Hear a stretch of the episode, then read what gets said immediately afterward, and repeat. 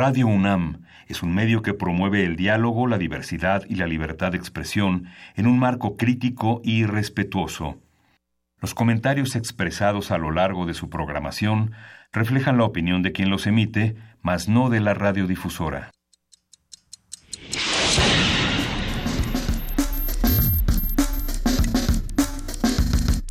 Primer movimiento. El mundo desde la universidad.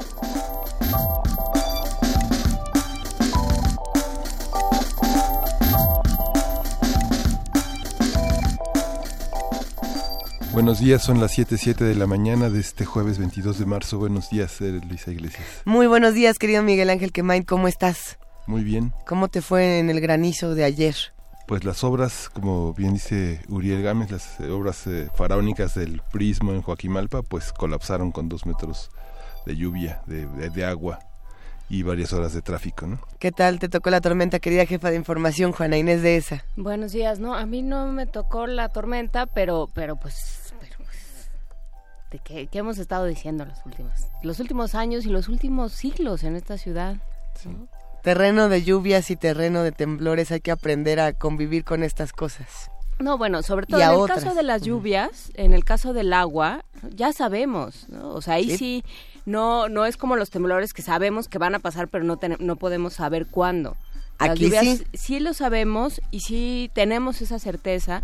Y, y bueno, pues eso que han estado diciendo eh, diferentes especialistas de diferentes áreas en este, en este programa, ¿no? de tenemos que aprender a convivir con el agua. ¿no? Tenemos que aprender a trabajar con el agua y a que esta ciudad tiene que ser, tiene la vocación de esta ciudad es ser una ciudad con agua. Entonces, eh, No hay de sorpresas que- de ahí. que juguemos a no tú pon todo porque total ni llueve, pues ¿a qué estamos, ¿de qué estamos hablando? Hay, hay imágenes impresionantes, por supuesto, de lo que ocurrió en la Ciudad de México la noche de ayer. Eh, se cae la, la bandera de, de San Jerónimo. Bueno, es que pasaron muchas cosas. Sí, muchas. Yo creo que esa fue una de las muchas tormentas que vivió nuestro país y que vivió el resto del mundo. Por supuesto que la noticia que está en todos los medios de comunicación y que ha estado formando eh, cada vez más escándalo es la renuncia de Pedro Pablo Kuczynski, el ahora expresidente de Perú, por este escándalo que además ya llevaba construyéndose desde que comienzan los, los escándalos de Odebrecht. La, una, la única diferencia es que en Perú sí renuncian y en México no. No, bueno, en México ni siquiera ni No siquiera dan nada. cuenta, ni siquiera van a, a los tribunales. Hay, sabemos. hay una serie de videos que habrá que consultar, por supuesto, que están en todas las plataformas. Uno puede acercarse a ver por qué eh, Pedro Pablo Kuczynski renuncia. Este, este video de Kenji Fujimori es el que ha estado circulando más en redes, que si hay compra de votos, que si no, que si hay escándalo con Odebrecht, que si no. La noticia es impresionante, por supuesto. Y, y bueno, por otro lado, yo creo que la otra noticia que estuvo dando vueltas, por supuesto, en todos los medios, fue la entrevista de Mark Zuckerberg, el dueño de Facebook, en CNN, donde pide una disculpa y dice, bueno, pues, I'm so sorry. Ay, pues, pues, thank you, ¿no? Gracias por quedarte No. con mis datos, perdón. Va a haber que plantearse muchas cosas. Hoy lo vamos a platicar, pero va a ser el principio de una conversación, yo creo. Pero bueno, Facebook está hecho para eso, está hecho para recuperar el- el- los datos de todas las personas y, y después comercializarlos. O sea, está, nosotros somos el producto en Facebook. ¿no? No hay sorpresas Facebook ahí es tampoco. gratis y lo será siempre, pues sí y no. ¿no? No me cuesta entrar, pero porque te estoy dando un servicio yo también, ¿no? Porque te estoy proporcionando un montón de información sobre quién soy, qué quiero, cuál, qué me mueve, ¿no? ¿Qué eh, me mueve? qué necesito. ¿No? Entonces, eh, yo creo que es un buen momento para replantearse. Est- estaba escuchando bien, tiene 33 años Mark Zuckerberg. Es muy joven. ¿Cuántos años tiene Mark Zuckerberg? De este lado nos, nos lo contarán en un momento más. se acaba de volcar sobre el... sobre Yo pensé que ya era un búsqueda. poquito más grande, pero no. Puede ser que tenga, digo, si tiene 43 da igual, pues, ¿no? Ahora lo que le toca es decidir qué va a hacer con el resto de su vida. Y- 33, en efecto. 33 Sí, años. oí bien. Y de las renuncias, bueno, la de Jimena Puente de la Mora fue una, un, un escándalo al no poder retirarse de su cargo por una omisión en un oficio mal redactado, impreciso, y que pone a la vista la parcialidad de las instituciones dedicadas al escrutinio de los datos y de la y de la y de la rendición de cuentas en el Senado eh, se necesitan 90 días para, para estar, para ser un diputado, para ser un senador plurinominal y parece que no va a alcanzar ese, ese, ese lapso. Mid ya se enojó, ¿no?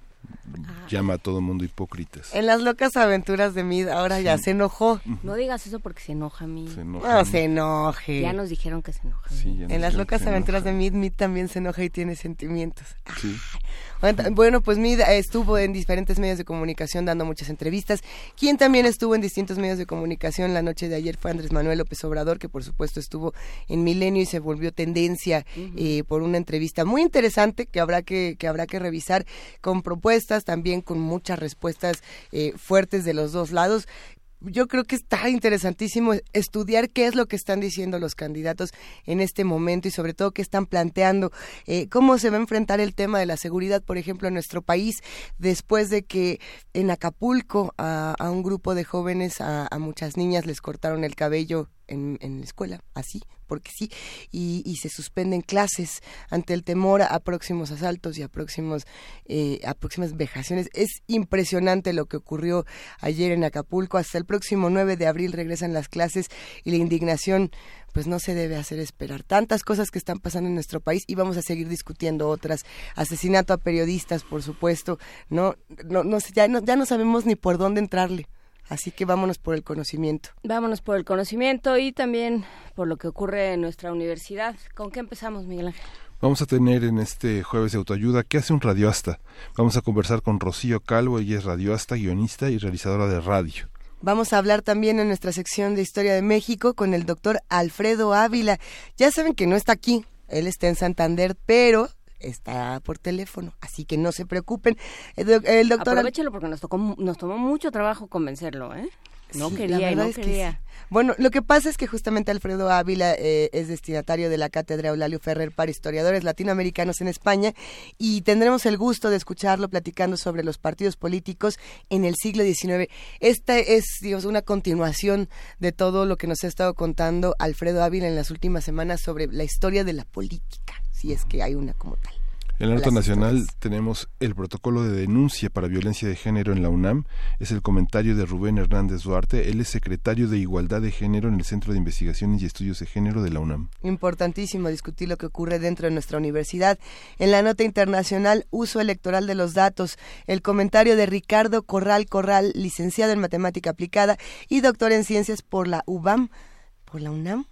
Sí, bueno, él, eh, su especialidad es inteligencia en máquinas. Ah, sí, por la UNAM. Sí, dije, ya, ya me estaba preguntando ahora cuáles, cuáles son las nuevas universidades. Va a estar interesantísimo discutir qué pasa no solamente con, con Facebook, con las plataformas digitales. Ayer fue el cumpleaños de Twitter. ¿Cuántos años cumplió Twitter?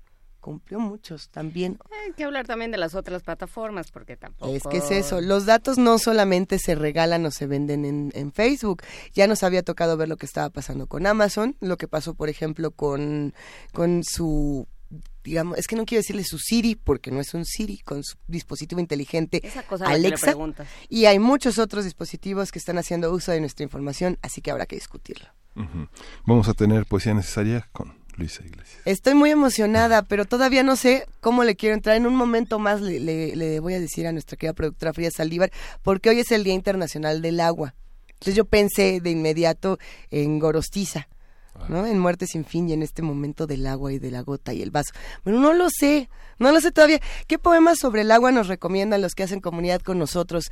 Estamos en arroba P Movimiento en Twitter, en Diagonal Primer, primer Movimiento UNAM en Facebook y en el teléfono 55 36 43 39. Y todavía hay más. Sí, vamos a tener también la mesa del día con mundos posibles de Alberto Betancourt. Él es doctor en Historia, profesor de la Facultad de Filosofía y Letras de la UNAM, y vamos a hablar sobre los conflictos interimperialistas del siglo XXI, las escaramuzas locales o la lucha por el poder mundial.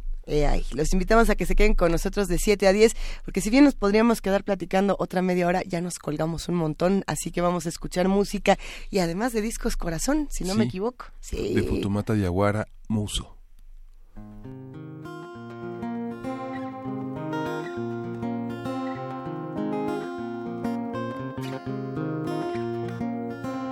consolole kaunisu au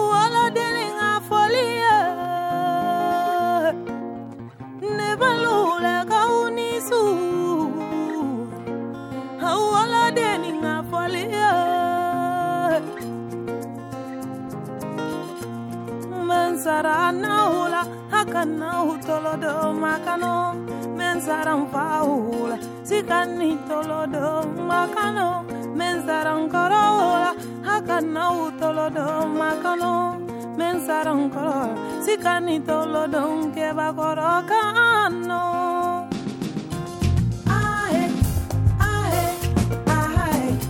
solo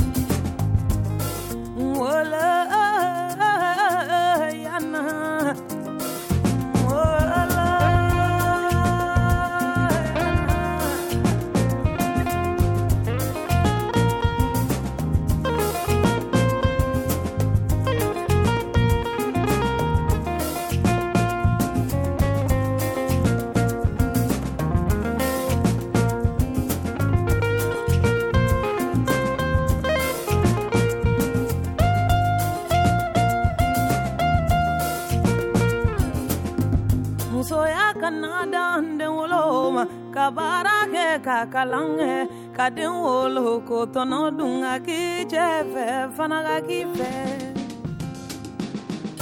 fama bɛ bɔ muso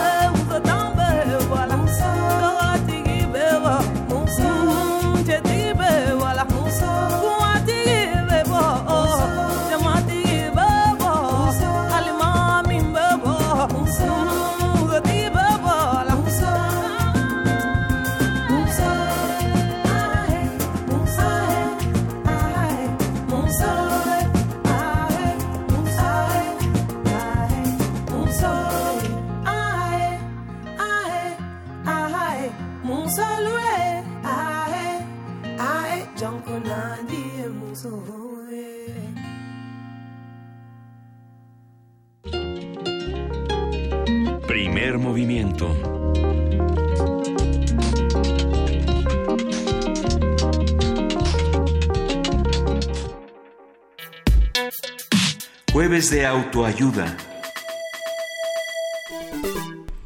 Términos simples, un radioasta es aquella persona que genera contenidos radiofónicos y se preocupa por la evolución de la radio en las diferentes formas que la tecnología permite su desarrollo y la construcción de este medio. Hay que preguntarnos qué son los contenidos radiofónicos, justamente eh, hablar un micrófono, por ejemplo, ¿es generar o no es generar contenidos radiofónicos? Hacer producciones, hacer radioteatros, ¿qué es el contenido radiofónico que, que le inquieta a un radioasta? Con este afán creativo, muchos radioastas se dedican también a impartir talleres, clínicas de producción radiofónica, para compartir con los otros los principios y particularidades del sonido y la radiodifusión.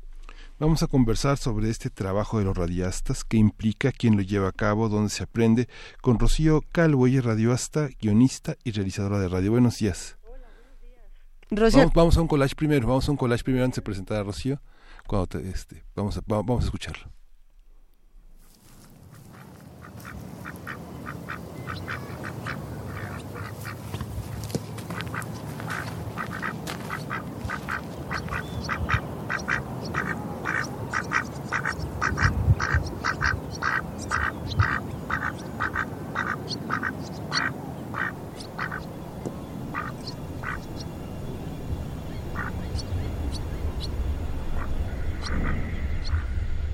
Llano como el llanto, muerto como el llanto, anclado en un faro, puertos que se ahogan, mantras como aire, sexos como aire, humedad destierro, púlpitos vacíos, soledad que es sol, edad consciente, faros como ámbar que es un faro, faros como Ana que es un faro, mares como Ana que navega sobre el mar.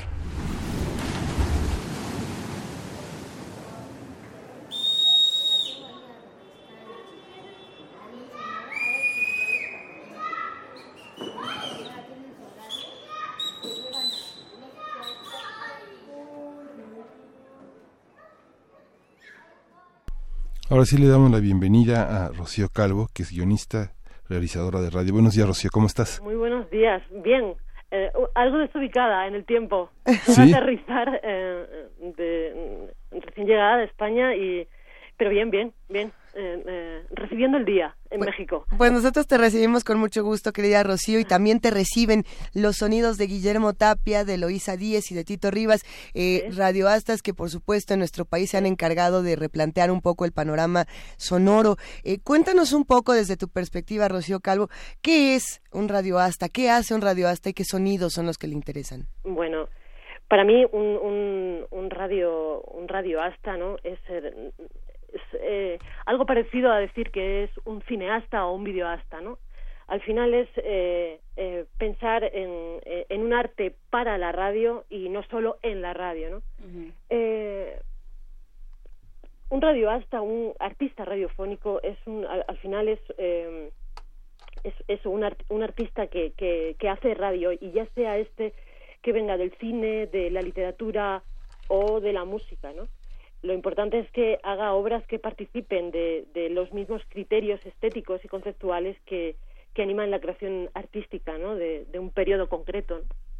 Sí, es, es complicado, Rocío, porque cuando pensamos en radio, por lo menos en México, y no sé cómo sea en España, tenemos dos variantes. Tenemos por un lado la, o, o dos variantes mayoritarias. Por un lado, el formato, como lo llama em, Diego de resistencia modulada, choro, rolita, choro. ¿no? Diego Ibáñez. Diego Ibáñez, eh, que, que sí, básicamente es hablas un rato, pones una canción y luego hables los horóscopos o pones otra canción y tal. Y eh, la, la radio hablada, que va de noticias, de reportajes, de, eh, de pues de diferentes contenidos, pero, pero no hay mucho más producción o parecería que no hay mucho más producción. ¿Dónde se inscribe en medio de estas dos opciones que terminan siendo eh, muy repetitivas? ¿Dónde se inscribe el trabajo de un radioasta? Eh, yo desde mi punto de vista eh, creo que está dentro de las propias emisoras deberían abrir un poco el, el, el, el espacio no porque en definitiva eh, el artista radiofónico lo que hace es expandir el, el lenguaje propio del medio y puede jugar evidentemente con, con, con esos formatos ya ya muy muy muy codificados muy muy repetidos muy muy asumidos por el por el radio escucha no y yo creo que ahí está eh, está, está la labor de todos no pero si no hay un espacio para para difundir no para la difusión de todo eso si no hay eh, em, responsables de programación que apuesten por abrir ¿no? El oído de- del, de- del escucha, eh, difícilmente podemos hacerlo llegar, ¿no? Si no hay festivales, si no hay espacios donde se, se, pueda difundir el, eh, el trabajo de, de lo que hace la gente, porque en definitiva es, eh, no, es que estemos eh, haciendo nada raro, simplemente estamos eh, eh, trabajando el- el- la materia prima de, de, de, lo que se de, con lo que se hace la radio, ¿no? Que es el sonido. Entonces, yo creo que por ahí eh, estaría en- estaría la, apertura, ¿no? La, la apertura de, de que se escuchen más eh, estos trabajos artísticos. ¿no? No hay una visión, eh, hay una visión eh, histórica eh, eh, que trascienda la radio que se hace todos los días, lo, el, espacio de lo local. ¿Cómo hacer trascender la radio local que se escucha hoy en Bolivia o en este o en Argentina o en Chile? ¿Qué de esas radios le tocarían a los otros países recuperar y volver a escuchar como el radio que se escucha en el coche se escucha como una música de fondo en muchos ¿Cómo que no, espacios? que, eh, no te entiendo? ¿Cómo eh, recuperarla, la radio local? ¿Cómo, cómo, cómo, cómo hacer perseverar, cómo hacer que dure la radio que se hace de una manera muy efímera todos los días eh, en, el, en contacto con la comunidad local que fundamentalmente escucha la radio en las grandes ciudades, al- en el taxi, en, los- en el transporte público? ¿Qué de esa radio está llamada a durar? ¿Qué de esa radio va a perseverar en las fonotecas, por ejemplo? Pues eh, yo supongo que las que eh, traten de alguna manera el, el pueblo y la, y, y la memoria, ¿no? El- la memoria del pueblo. Yo creo que, que eh, eh, vivimos en un tiempo eh, que nos ha tocado vivir lleno, lleno de ruido, de ruido eh, mediático, ¿no? Hay que pensar que la radio es forma parte de la, de la empresa informativa y eh, el hecho en sí de que eh, la radio mm, ofrezca constantemente información y no sea un espacio lúdico de conocimiento, de, de, acompañamiento, eh, deja pensar que, pueda llegar a morir, porque mm, contribuye a- al ruido, contribuye al ruido. Y yo creo que, que estamos en un tiempo en el que necesariamente necesitamos parar, parar, escuchar, ¿no? Yo hablo de, por ejemplo, de mi trabajo, que eh, eh, solicita constantemente la atención del, del escucha, del que pare, del que pare a escuchar, para que para que, que, que no sea un, un, un mero consumidor de palabras que se desarrollan en, en el éter, ¿no? Que al final la radio está sonando, acompaña, pero eh, es una cosa que se consume, que se, que se evapora, ¿no? Cuéntanos, Rocío, cómo es un día eh, de trabajo para un radio, hasta para ti, por ejemplo. Eh, por- en, en alguna ocasión tuvimos la oportunidad de platicar con Tito Rivas, un, un, que justamente aquí en México se encargó de, de la Fonoteca Nacional hace una temporada.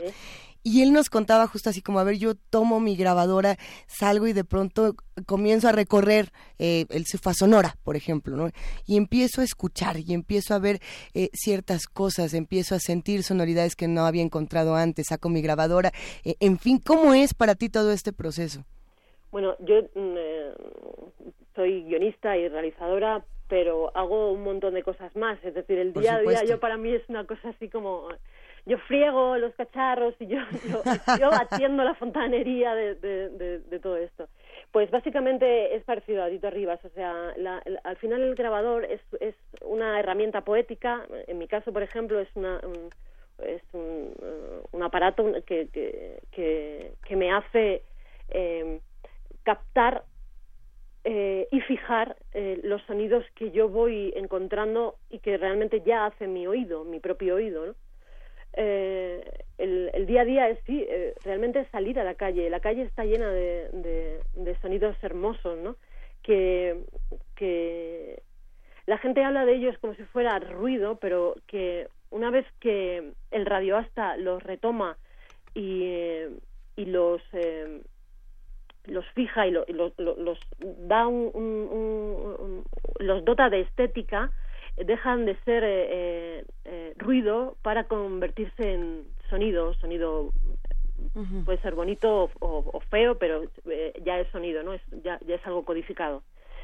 Eh, entonces bueno mi día a día pues eso depende también de lo que esté trabajando no ahora por ejemplo hemos terminado la producción de una pieza radiofónica que se llama Evocare que eh, eh, la la presentaremos en, en el programa Art Sonora de Radio Nacional de España que ha tenido también una un reconocimiento a la producción literaria porque por ejemplo yo vengo de las letras no estos artistas que vienen de un lado o de otro eh, producción literaria para radiodifusión no entonces bueno pues hemos estado armando el guion de qué manera todos esos sonidos no quedaban eh, escritos en, en, en, en, en un guion en un guion y bueno ese es mi día a día mucho trabajo de edición mucho Claro. trabajo de limpieza y, y, y- mucho deleite ¿eh? porque básicamente lo que hace uno es disfrutar un montón haciendo esto ¿no? Bueno, lo que estás describiendo, Rocío, que es muy interesante, por supuesto, es separar entre los sonidos que tenemos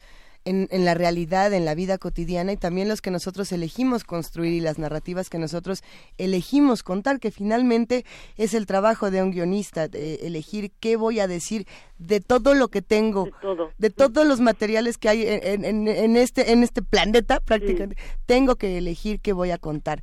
Eh, cómo es el trabajo narrativo de, de un radioasta qué es lo que dicen qué cómo se construyen los guiones porque muchas personas piensan que la radio sale así porque sí ¿no? Ay, no. nos sentamos hablamos inventamos ponemos canciones aparecen ruidos raros y ya y no eh, así como en el cine sin historia pues no hay película y tampoco hay programa de radio y tampoco hay pieza sonora Bueno, yo por mi por mi experiencia, yo que vengo de, vengo del mundo de la radio, de- haciendo guiones, es decir, ese paso previo a, la grabación de, todo lo que viene de- después, ¿no? Eh, por mi trabajo de guion eh, y por mi paso eh, en, en- mi, en mi trayectoria eh, artística profesional, ¿no? Yo ya he pasado de hacer el guion de otra manera. Es como que al final el guion a mí me limitaba porque era como una sucesión de órdenes. Usted primero escribe el guion, luego usted en el guion dice que usted grabe esto, esta locución, este paisaje sonoro y va esto en este orden, ¿no? Y ahora a mí me interesa eh, hacerlo de otra manera, ¿no? Es decir, eh, salir a la calle y, y, y, y encontrar el guion, o sea, partir más de, de, del concepto que yo quiero trasladar a sonidos antes de, de, eh, de escribirlo. Y Eh, después de todo eso es cuando eh, mm, tienes todo el material en, en, en la mesa, puedes tener, qué sé, 40, 50 horas de, de grabación de audio, ¿no? Y eh, dices, vale, ahora, ahora eh, empieza el proceso de escritura realmente, ¿no? Eh, empiezas a eliminar eh, esto no entra, esto no entra, esto no no no, no puede ir aquí o o, o, yo qué sé, pueden suceder eh, eh, un montón de cosas, ¿no? Pero que al final eh, a lo que me quiero referir es que he pasado de, del guion escrito desde el, eh, que sea el eh, el primer eh, estadio de la creación, el guion, a pasar a que sea casi el último. Fíjate, fíjate lo que te digo. Rocío, eh, suena muy interesante, ¿no? Una vez que tienes eh, que tienes los elementos, eh, averiguas qué es la cuál es la historia que quieres contar y también cuál es la historia que el entorno mismo te está contando y que tienes que encontrar. Exacto. Eh, y en ese sentido, perdón, en ese sentido, ¿qué pasa con las audiencias? Porque cada vez más, cuando hablamos, sobre todo cuando hablamos con gente que viene de radios públicas como la nuestra, eh, nos topamos con que, que nos estamos preguntando eh, qué papel ha jugado la audiencia históricamente y cuál le queremos y, y cuál queremos que sea, digamos, la forma colaborativa en la que se or- organiza la radio o debería organizarse la radio pública, ¿no? Una- un esquema mucho más horizontal, un esquema mucho más eh, recíproco. ¿no? de un lado hacia el otro, como en el trabajo del radio, hasta cómo se toma en cuenta, cómo se toma el pulso también de una audiencia. Bueno, yo hablo desde las audiencias en España que eh, y desde la radio pública en España que, que, mm, es bastante no me quiero poner aquí ahora a esta hora de la mañana así, pero triste, es bastante triste el trabajo que se hace desde la radio pública, el trabajo, porque realmente eh, hay, hay un trabajo de por medio para, eh, para la creación de audiencias, ¿no? que se hace en todas en todas las en, en el teatro hay creación de audiencias en, en, en el cine hay creación de audiencias no cómo cómo hacemos para que la gente vaya al, al cine a ver a ver películas no entonces eh, por ejemplo en, en, en la radio pública española en, en- estos casi 15 años no ha habido un tratamiento de, de, gestión de audiencias. Y eso y- tiene resultados. Es decir la cadena pública no no no hay nadie escuchándola no y mm, básicamente lo único que puedes entender es que mm, están de, de espaldas los y volvemos al principio de esta conversación los programadores no la, gente que se ocupa de de esto es- vive un poco como de espaldas a, a lo que sucede en, en la calle no lo que sucede cómo están cómo cómo cómo se está cómo se cómo se mueven las audiencias no cómo cómo la transmedialidad cómo está funcionando la transmedialidad no que al final siguen siendo contenidos de audio pero mm, vivimos en yo porque soy artista vivimos en un imperio, en el, en el imperio de la imagen no, ¿no? y eh, esto es algo que no que no que no quiero yo practicar no La- em, pero sí hay un hay un hay un, un- una cierta mm, desidia dejadez eh, en sacar la radio a la calle no Eh,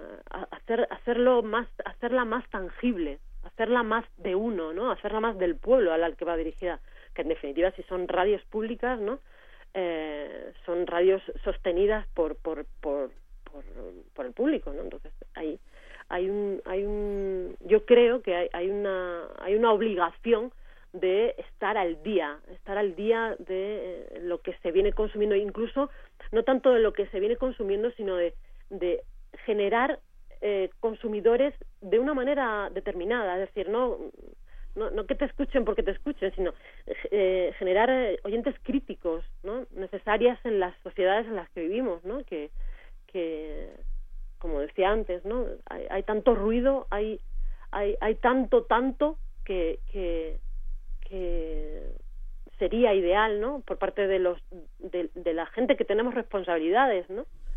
Con ciertas cosas, aunque fuéramos un, un, frutero, ¿no? Tengo la responsabilidad de tener fruta buena para entregar a mis clientes, ¿no? Eh, pues en el caso de, de, de un radioasta o de, de, de gente que hace radio, es importante hacer algo bueno para entregar algo bueno algo bueno y para eso es necesario también mirar a la calle, claro. Oye, Rocío, fíjate que a mí me ha tocado muchas veces escuchar que muchos radioastas dicen, no, no, no, eh, este oficio no se puede enseñar, se tiene que sentir y, y la otra mitad dicen, ah, no, claro que no y mira, ahí te va un taller y te dan tu taller para ser radioasta o para ser creador radiofónico, cualquiera de las dos. Y uno dice, bueno, ¿dónde lo aprendo? ¿Lo aprendo en la escuela? ¿Lo aprendo en la calle? ¿Lo aprendo escuchando radio? Un curso en Radio una ¿Cómo se hace? ¿Cómo se hace? ¿Y cómo se aprende? Cuéntanos un poco de qué vas a hacer. Bueno, yo ya por mi edad lo he aprendido sobre la marcha, es decir, en práctica, de práctica. Eh, llevo haciendo radio, mm, no, no puedo decir ya media vida, ya diría ya un tercio. Eh, entonces eh, yo lo he aprendido haciéndolo. ¿Cómo se hace esto? Haciéndolo. No, no. Mm, es lo, lo, lo, ideal. Ahora mm, venía, por ejemplo, yo de dar un curso de la, en la Universidad de Sevilla, eh, poniendo en marcha las, las radios universitarias, ¿no? Que, que por ejemplo, en, mi país eh, eh, tienen que tener un poquito más de fuerza, ¿no? Porque, porque mmm, nosotros que compartimos, ¿no? El habla común, México, España, ¿no? Pero si miramos de, de los Pirineos, ahí en España, de los Pirineos para arriba, es decir, lo que sucede en las radios públicas, en las radios comunitarias, en las radios universitarias, más allá de, los Pirineos, pues, pues la cosa está como bastante más movida, ¿no? Bueno, me centro en, en, en esto. Eh, venía de dar un curso en la universidad y, y tenía alumnos, pues eso, universitarios, que lo que querían eran apuntes y eh, esto es un ejemplo de mi práctica, ¿no? Eran, querían apuntes, ¿no? Pues el indicativo es esto, una careta es tal, eh, el indicativo tiene que durar esto, ¿no? Entonces eh, yo me veía en un problema porque ellos tenían que, que, que montar un programa eh, en una semana. Y digo, pero vámonos al estudio, vamos a ponernos delante de un micrófono, vamos a empezar a tocar las mesas y los aparatos y vamos a empezar a, a, a escribamos un guion, escribamos las cuñas, es decir, partir desde la práctica, porque si no es imposible, al final es un, imposible, no, no, no imposible, sino es más difícil, yo lo veo más difícil. Yo, para mí, eh, ¿cómo se aprende esto? Haciendo, es como, cómo se aprende esto. Solo puedo hablar de, desde, desde mi práctica, ¿no? Desde, desde cómo yo he aprendido a hacer esto, ¿no? Y nos vamos a ver muy pronto. Desde la práctica es que justamente eso es lo interesante y queremos saber dónde te, ahora sí que dónde te podemos ver practicar próximamente Rocío. Bueno pues hoy hoy voy a estar en la Julián Carrillo en la en la sala esta de que la he visitado solamente una vez. Eh, esta tarde a las 7 de la tarde eh, yo he preparado una charla eh, que se llama escrituras disidentes los tejidos del habla que mmm, habla un poco sobre mi, mi práctica artística no y lo que hago es eh, hablar de, de, ella, de mi práctica artística, para contextualizar la pieza que, que, que, voy a, a, poner luego después, que se llama Celda, El mundo continúa, el mundo gira, que es una obra radiofónica que produje íntegramente aquí en México y que, que, tengo el gusto de venir a presentarla cinco años después de producirla. Eh, justamente. Entusiasmada. No, nos emociona mucho y hay muchas personas preguntando ya qué es esto de Zelda, el mundo continúa, el mundo gira. Era algo que nos estaban preguntando ya desde hace algunos días. Bueno, pues eh, Zelda es una obra radiofónica que utiliza la vida y la obra de Sor Juana Inés de la Cruz para hablar de una serie de cosas que el escuchante de hoy, hoy que, que vengan a la sala, va a tener que desen, eh, desentrañar, ¿no? O sea, no, no van a venir a ser allí consumidores de, de, de texto sonoro, sino van a tener que sentarse y eh, eh, escuchar y, claro. y, ser ellos los que construyan la sintaxis de, del, de, los, de lo sonoro, de lo sonoro que es... Eh, básicamente es bastante eh, eh, agradable de escuchar, ¿no? claro Y, y eso es una invitación a todos para que vayan esta tarde. Pues mira, nos veremos el día de hoy, 22 de marzo, a las 7 de la noche, a las 19 horas, en Adolfo Prieto 133, Colonia del Valle, a dos cuadras del Metrobús Amores, en la sala Julián Carrillo de Radio UNAM, una de las salas que justamente mm, se caracteriza porque está diseñada para tener la mejor sonoridad. Gracias, Rocío Calvo, te mandamos un gran abrazo. Muchas gracias, gracias a vosotros. Buen día. Nos vemos muy pronto y vamos a escuchar un poco de los laboratorios de experimentación sonora de radioeducación y, y también eh, de la UNAM. Vamos a seguir discutiendo. ¿Qué vamos a escuchar, Miguel Ángel? Sí, un retrato sonoro que se llama El exterminio del tiempo, es de Mariana Jampolsky. Y justamente del Laboratorio de Experimentación Artística Sonora, Estancias Sonoras.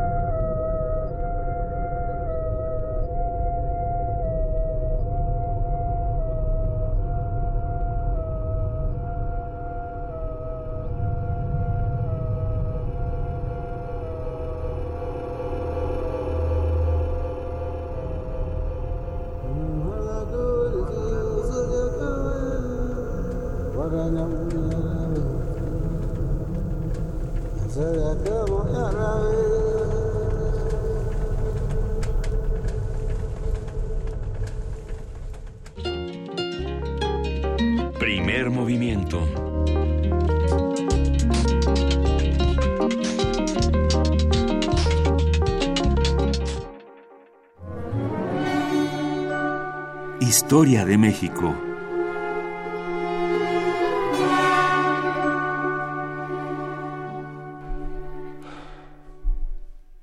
Buenos días, Alfredo Ávila, doctor en historia, miembro de la Academia de Ciencias Históricas, un hombre que está ahora en el norte de España, en la Cátedra Eulalio Ferrer, compartiendo conocimientos, recibiendo y dando. ¿Cómo estás, Alfredo? Hola Miguel Ángel, buenos días. Qué gusto escucharte. Igualmente. Cuéntanos, eh, Alfredo, ¿de qué hablamos cuando hablamos de, poli- de partidos políticos en México? Pues mira, eh, eh, un poco para seguir con, con todo este tema de las de las elecciones eh, y, y por favor cuando ya aburra con el tema de las elecciones me, me, me avisan. Hombre, no, de Eh, aquí a julio no. No, pero, no, pero pre- precisamente por eso, este, la- el auditorio debe estar ya un poco harto de, de, de todo esto. El, en, en el, en el siglo XIX y de hecho durante buena parte del siglo XX eh, hay que considerar que el, el término partido hacía más referencia o recordaba más al verbo partir que al verbo participar.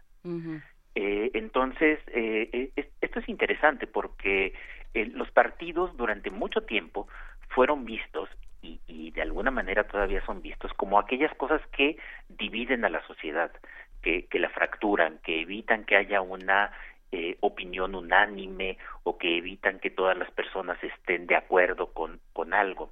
Eh, eso es algo que todavía podemos podemos apreciar y, y por supuesto el desprestigio actual de los partidos políticos en, en México contribuye a suponer que en realidad los partidos no son medios de participación sino que se representan a sí mismos es decir que cuando cuando los partidos se reparten curules en, en el Congreso, en el Senado, en las presidencias municipales, eh, en realidad están viendo por sus propios intereses y no por los intereses de las personas a las que se supone que están representando. Y eh, esto ocasionó que, que durante buena parte de la historia independiente de México se proscribieran los partidos políticos. Ya eh, habíamos visto desde hace unas dos o tres semanas cuando cuando hablábamos de, de cómo se empezaron a hacer las elecciones en México, que ni siquiera había campañas electorales, algo que, que seguramente agradeceríamos eh, en estas temporadas. No había campañas electorales, no había candidatos y por lo tanto no no había partidos. Eh, la ley no preveía que existieran esas esas cosas. Sin embargo, existían. Es decir, aunque no hubiera eh, partidos políticos, eh, pues había organizaciones que impulsaban a ciertas personas y esto eh, es interesante. Los primeros partidos políticos en México fueron partidos personalistas. Ujú. Eh, eh, durante buena parte del siglo XIX, por lo menos hasta Porque ya no pasa. Bueno, este, si- siguen siendo personalistas, pero ahora por lo menos hay una exigencia de que tengan un programa político, eh, eh, de que tengan estatutos y cosas como esta. Eso no no existía no existía por supuesto antes. Y y, y bueno, lo que tenemos es que eh, esto el público seguramente lo reconocerá. Había un partido santanista, había un, un partido eh, eh, a favor de, de Anastasio Bustamante, es decir, alrededor de las personas se formaban los los partidos. Y hay que hay que tener cuidado porque casi siempre pensamos que durante todo el siglo XIX hubo un partido liberal y un partido conservador, pero la verdad es que eh, en un sentido de organización político electoral nunca hubo ni un partido liberal ni un partido conservador, salvo quizá en algunos años alrededor de la guerra entre México y Estados Unidos. Cuando en el siglo XIX se hablaba de partido liberal y de partido conservador, se referían más bien a grandes tendencias eh, de, de, de proyectos de proyectos políticos, no a partidos como organizaciones electorales. Eh, eh, esto sucede antes de, la guerra con Estados Unidos. En ese momento, por primera vez, Lucas Alamán funda el llamado Partido Conservador, que sí tiene una intención electoral, pero que funciona muy poco, muy poco tiempo. Después de, de eso vendrá la dictadura de Santana y luego finalmente la guerra de reforma y la guerra de intervención francesa. Y las elecciones terminaron organizándose a partir de asociaciones políticas locales. Esto fue, fue una cosa importante que, que hablaba además muy bien del federalismo mexicano de aquella época. Los clubes políticos o clubs políticos, no, no sé cómo se debe hacer el plural en español, eh, los clubes eran los que organizaban las campañas en las ciudades, en las comunidades, y de ahí la importancia de que hubiera, por ejemplo, de, de, de la masonería. No, no es que la masonería como sociedad secreta fuera la que controlara la política, que es lo que muchos masones eh, y antimasones eh, siguen insistiendo, pero las logias masónicas actuaban también como clubs políticos, en los cuales se organizaban campañas, se distribuía propaganda, y lo que tenemos en, la segunda mitad del siglo XIX es como todos los clubs políticos eh, trataban de publicar su periódico, y había una relación muy intensa entre la publicación de periódicos, la organización de un club político y las campañas electorales. Esto ocasionaba que eh, las elecciones no pudieran ser dirigidas desde arriba con la certeza que, que sucedió sobre todo en la segunda mitad del siglo del siglo XX incluso y esto ya lo había mencionado incluso las campañas electorales dirigidas por Porfirio Díaz dependían mucho de la organización de los clubes a nivel estatal y a nivel de las ciudades, a nivel municipal. Eh, con el resultados que a veces eran imprevistos para, para el propio presidente o para las personas que desde arriba trataban de, controlarlas. Y se trata de un fenómeno, de un fenómeno interesante. Las elecciones del siglo XIX no estaban controladas verticalmente como habitualmente imaginamos, sino que los controles eran mucho más locales, mucho más regionales. Incluso el primer partido político en un sentido moderno que se organiza así como partido político, que es el partido antireeleccionista de, de Francisco y Madero, también surgió de los clubes políticos. Eh, en, la llamada que hace Madero y, y, que vemos desde, desde su libro La Asociación Presidencial, podemos encontrar cómo hace un llamado precisamente a los clubes para que se organicen, pero también para que reconozcan una autoridad institucional superior. Y ahí ya viene una transformación interesante, una transformación en la que eh, se empieza a pasar de una organización local a una organización más nacional. Como todos sabemos, el, el partido eh, de Madero fracasa en 1810 en muy buena medida porque porque porque Porfirio Díaz lo ordena el arresto de, de Madero las elecciones fueron muy fraudulentas y, y, se religió el dictador eh, vendrá la revolución y en ese momento se organiza otro partido político moderno que, me parece bien interesante eh, resaltarlo porque va a durar muy poco tiempo, uh -huh. que es el Partido Católico Mexicano el Partido Católico Mexicano, que nace a finales de 1810, pero sobre todo se organiza en 1811, fue un partido político muy moderno, en el sentido de que se trataba de una organización institucional centralizada, diseñada para, para, para participar en las elecciones, para competir electoralmente, y que además fue muy exitoso eh, es sorprendente cómo en las elecciones que hay en 1811 eh, y, y, las sucesivas, el Partido Católico cada vez iba ganando más escaños, uh -huh. hasta el grado de que algunos políticos revolucionarios que estaban alrededor de Madero eh, sugerían que se suprimiera, que se le quitara la, el, el, registro, que se le quitara la posibilidad de, de participar. Eh, con la Revolución Mexicana y con el avance de, de un caudillismo eh, feroz después de la muerte de, de Madero y, con la dictadura de Victoriano Huerta, pues el partido el partido católico desapareció, pero tuvo una tuvo una participación muy importante en los años anteriores y tras su desaparición, pues lo que lo que quedó en México fue sobre todo esa acción católica en las regiones del occidente, en Jalisco, en Michoacán, que vamos a ver que, que estalla después en la en la guerra cristera. Eh, y, y, y me, me, gusta resaltar el tema del, del Partido Católico uh -huh. porque se trata de, de, un partido político con un programa muy reaccionario, muy conservador, pero que acepta las reglas democráticas que el maderismo puso en la mesa eh, al triunfo de, de, la revolución en 1911 y eh, dispuesto a competir con el Partido eh, Liberal Mexicano o Partido Antireeleccionista de, de Francisco y Madero. Alfredo, el desarrollo de los sindicatos, sobre todo que iniciaron en el siglo XIX en la península de Yucatán, ¿qué tanto contribuyó a la formación de partidos y la participación de mujeres que fue muy intensa en esos en esos años de finales del XIX, sobre todo en el sureste del país? ¿Cómo, pues, cómo pues, lo moldeó? Es, es, es muy importante. El problema con, con con la formación y con, con, estas primeras organizaciones en el siglo XIX es que se quedaron en el nivel de clubes, mm. no, no todavía en el nivel de partidos.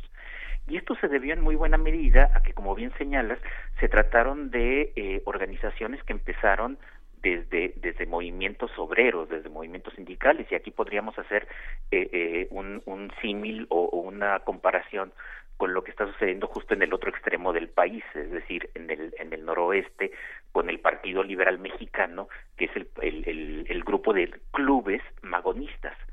Pero, pero si nos fijamos, tanto, tanto el Partido Liberal Mexicano de, de Flores Magón cómo estas agrupaciones que surgen alrededor de, de- de sindicatos y asociaciones mutualistas en el sureste se quedaron a nivel a nivel de clubes. La importancia vendrá después, justo después, en el momento de la Revolución Mexicana y después de la Revolución Mexicana, cuando surge, cuando estos grupos se organizan ya como partidos políticos y además como partidos políticos claramente socialistas o incluso comunistas, que van a tener muchísima fuerza en los años 20 y 30 del, del siglo del siglo XX, eh, particularmente en, el sureste, pero pero no solo en la península de Yucatán, sino empezando empezando por el sur de Veracruz y por y por Tabasco. Mientras que el, el magonismo eh, se transforma, deja de ser una organización electoral, en realidad nunca fue propiamente una organización electoral y eh, devino una organización revolucionaria cuya eh, cuyo objetivo era levantar en armas al, al pueblo de México, no tanto participar en los procesos electorales. Pues eh, como ves, sí, el tema sigue dando y te lo te agradeceremos mucho que sigamos platicando por lo menos unas semanas más, no sé si hasta julio, aunque julio este se, se acerca ah, de manera bastante frenética. Te lo agradecemos muchísimo, Alfredo Ávila, y pues seguimos en conversación contigo a través del Atlántico. Muchísimas gracias a ustedes y saludos. Un gran saludo y seguimos platicando. Y Faltan 100 días. ¿Faltan 100 días? 100 días para primero. En 100 días vamos a ¿El estar. asilo político en cuánto tiempo se, este, se gestionará? ¿Cómo cuánto tiempo Pues, necesitaremos? yo creo que si ya metemos la solicitud, yo creo que sí funciona. ¿Y dónde oyes? ¿Qué haremos? Te lo voy a decir fuera del aire. Ah, ¿para que no te encuentren? Sí. ¿O, o porque te da vergüenza? Digamos, tomando el meridiano de Greenwich. ¿Es a la derecha o a la A la izquierda? izquierda. A la izquierda. Muy bien, siempre a la izquierda. Pues bueno, por lo pronto nos vamos a la siguiente hora y por supuesto estaremos, eh, vamos, nosotros vamos a levantar este tiradero y regresamos a TV UNAM y a Radio UNAM. Primer movimiento. Hacemos comunidad.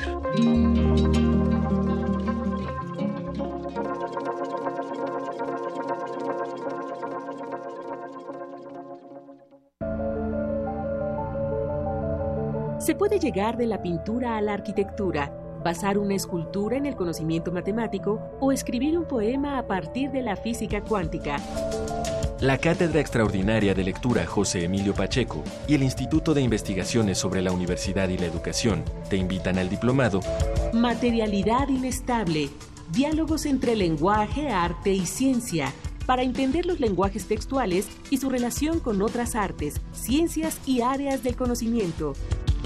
A partir del martes 3 de abril y hasta el mes de noviembre en el Instituto de Investigaciones sobre la Universidad y la Educación IISUE. Informes e inscripciones a difusión-iisue.unam.mx o al 5622-6986, extensión 2503. Los campos del conocimiento difuminan sus fronteras. Hola, soy Jackie Nava, ex campeona mundial de boxeo. Creo que en la política y en el deporte uno debe de jugar limpio, sin trampas. Los del PRI repiten y repiten por todos los medios las mismas falsas noticias contra el del PAN. Son golpes bajos, no dejes que te engañen. Solo buscan dañar a un joven brillante y honesto en el que muchos creemos. Yo como tú creo que México merece un cambio joven y valiente. Partido Acción Nacional. Los acaban de sentenciar. ¿Y qué? Seguro salen al ratito. No, les dieron cadena perpetua. ¿Pero cómo? ¿Cadena perpetua? Entre otros casos, el 25 de enero de 2018, mucha gente fue condenada a 140 años de prisión por secuestro y homicidio. El Partido Verde propuso modificar la ley para castigar con una pena máxima de 140 años a secuestradores. Hoy es ley aprobada y ya se aplica. Partido Verde. Cumplir es nuestra misión. Propaganda institucional del Partido Verde. El Tribunal Electoral del Estado de México resuelve con justicia y celeridad las controversias jurídicas derivadas del proceso electoral. La y los magistrados garantizamos tus derechos político-electorales conforme a los principios de certeza, imparcialidad, objetividad, legalidad y probidad. Y resolvemos de forma pronta y expedita los medios de impugnación con la emisión de sentencias. Este proceso electoral tú eliges y nosotros protegemos tu decisión. Tribunal Electoral del Estado de México. La Escuela Nacional de Trabajo Social y Radio UNAM presentan Vida cotidiana, sociedad en movimiento. un programa para analizar las distintas problemáticas sociales y documentar alternativas e intervenciones para enfrentarlas. ¿Por dónde empezamos? Acompáñanos todos los viernes a las 4 de la tarde por el 96.1 de FM. Radio UNAM. Experiencia sonora. ¿Sabías que somos las y los ciudadanos los que recibimos y contamos los votos cuando hay elecciones? No es el gobierno ni los partidos políticos, somos nosotros. Sí, tú, yo, tus familiares, tus amigos, nuestros vecinos, todos podemos salir sorteados y tener la responsabilidad y el honor de estar en las casillas el primero de julio. Si un capacitador asistente electoral toca tu puerta, ábrele y capacítate. Tu participación es muy importante y porque mi país me importa, te invito a que seas parte de estas elecciones. INE. PRD. Izquierda hoy. Hay decisiones que pueden cambiarlo todo. Puedes hacer o no hacer, avanzar o retroceder, subir o bajar. Lo importante es que hagas lo que hagas, tú decides. ¿Dónde trabajas? ¿Cómo te mueves? ¿Quiénes son tus amigos? ¿En qué creer? Eres dueña o dueño de tu vida. Eres libre. Tienes derechos. Tú decides. Hola, soy Jackie Nava, ex campeona mundial de boxeo. Creo que en la política y en el deporte uno debe de jugar limpio, sin trampas. Los del PRI repiten y repiten por todos los medios las mismas falsas noticias contra el del PAN. Son golpes bajos, no dejes que te engañen. Solo buscan dañar a un joven brillante y honesto en el que muchos creemos. Yo como tú creo que México merece un cambio joven y valiente. Movimiento Ciudadano. A bordo de la nave de la Resistencia existe una habitación que nunca se abre. Excepto la última hora del último día de la semana. Ahí- Ahí vamos a reírnos del mundo, a demoler los muros con canciones, a bailar en la posición que queramos. Todos eligen la música, todos la disfrutan. Todos la bailan. El Buscapiés. Tú eres el alma de esta fiesta. Viernes, 22 horas. Por el 96.1 de FM. Radio UNAM.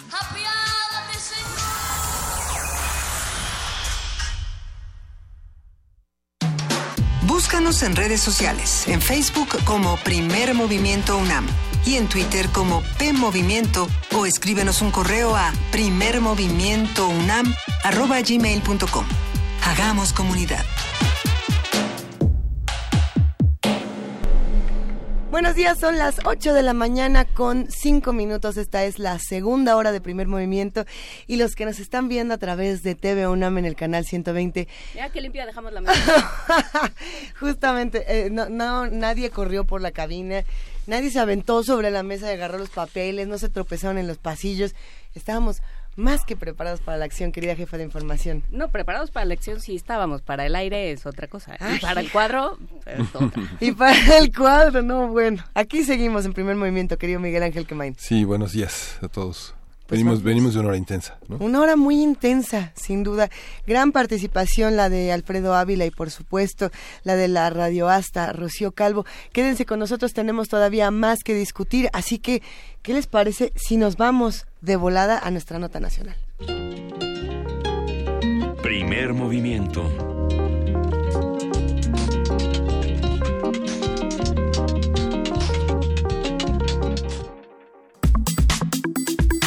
Nota nacional.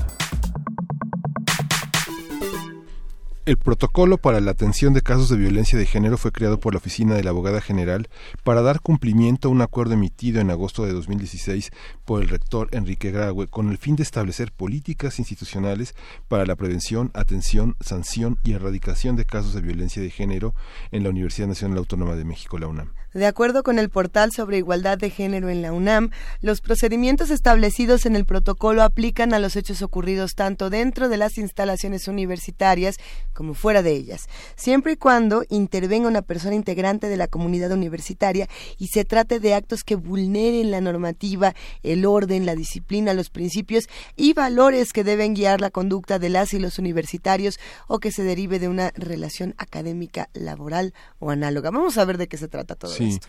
En su informe de labores 2017, el rector Enrique Graue señala que se han llevado a cabo trabajos para mejorar y adecuar el protocolo a las necesidades de la universidad. El documento indica que de agosto de 2016 al 31 de octubre de 2017, la UNAM ha recibido 273 quejas por posibles hechos de violencia de género. Vamos a conversar sobre este protocolo, qué implica, quién lo puede llevar a cabo y cómo se espera que incida en la vida universitaria.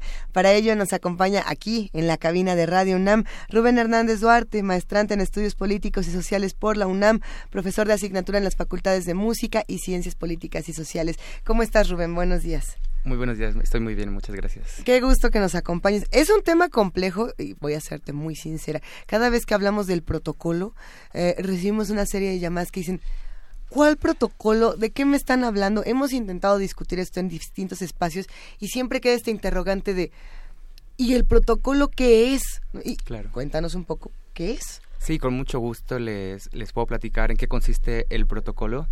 Em, pues dicho de una forma muy muy muy concreta, el protocolo es un instrumento, es una herramienta que, como ustedes eh, leyeron al, al principio de esta, de esta parte del programa, eh, fue diseñado por la oficina de la abogada general y que lo que establece es una serie de, de caminos, de rutas, de directrices para que algo que conocemos como el subsistema jurídico de, de, la, de la UNAM eh, pueda eh, recibir darle seguimiento y llevar a procedimientos de sanción actos de violencia que han ocurrido en la universidad y que implican a nuestra comunidad universitaria si no ocurrieron dentro de sus instalaciones. Eso es, dicho de forma como muy concreta, el, el protocolo.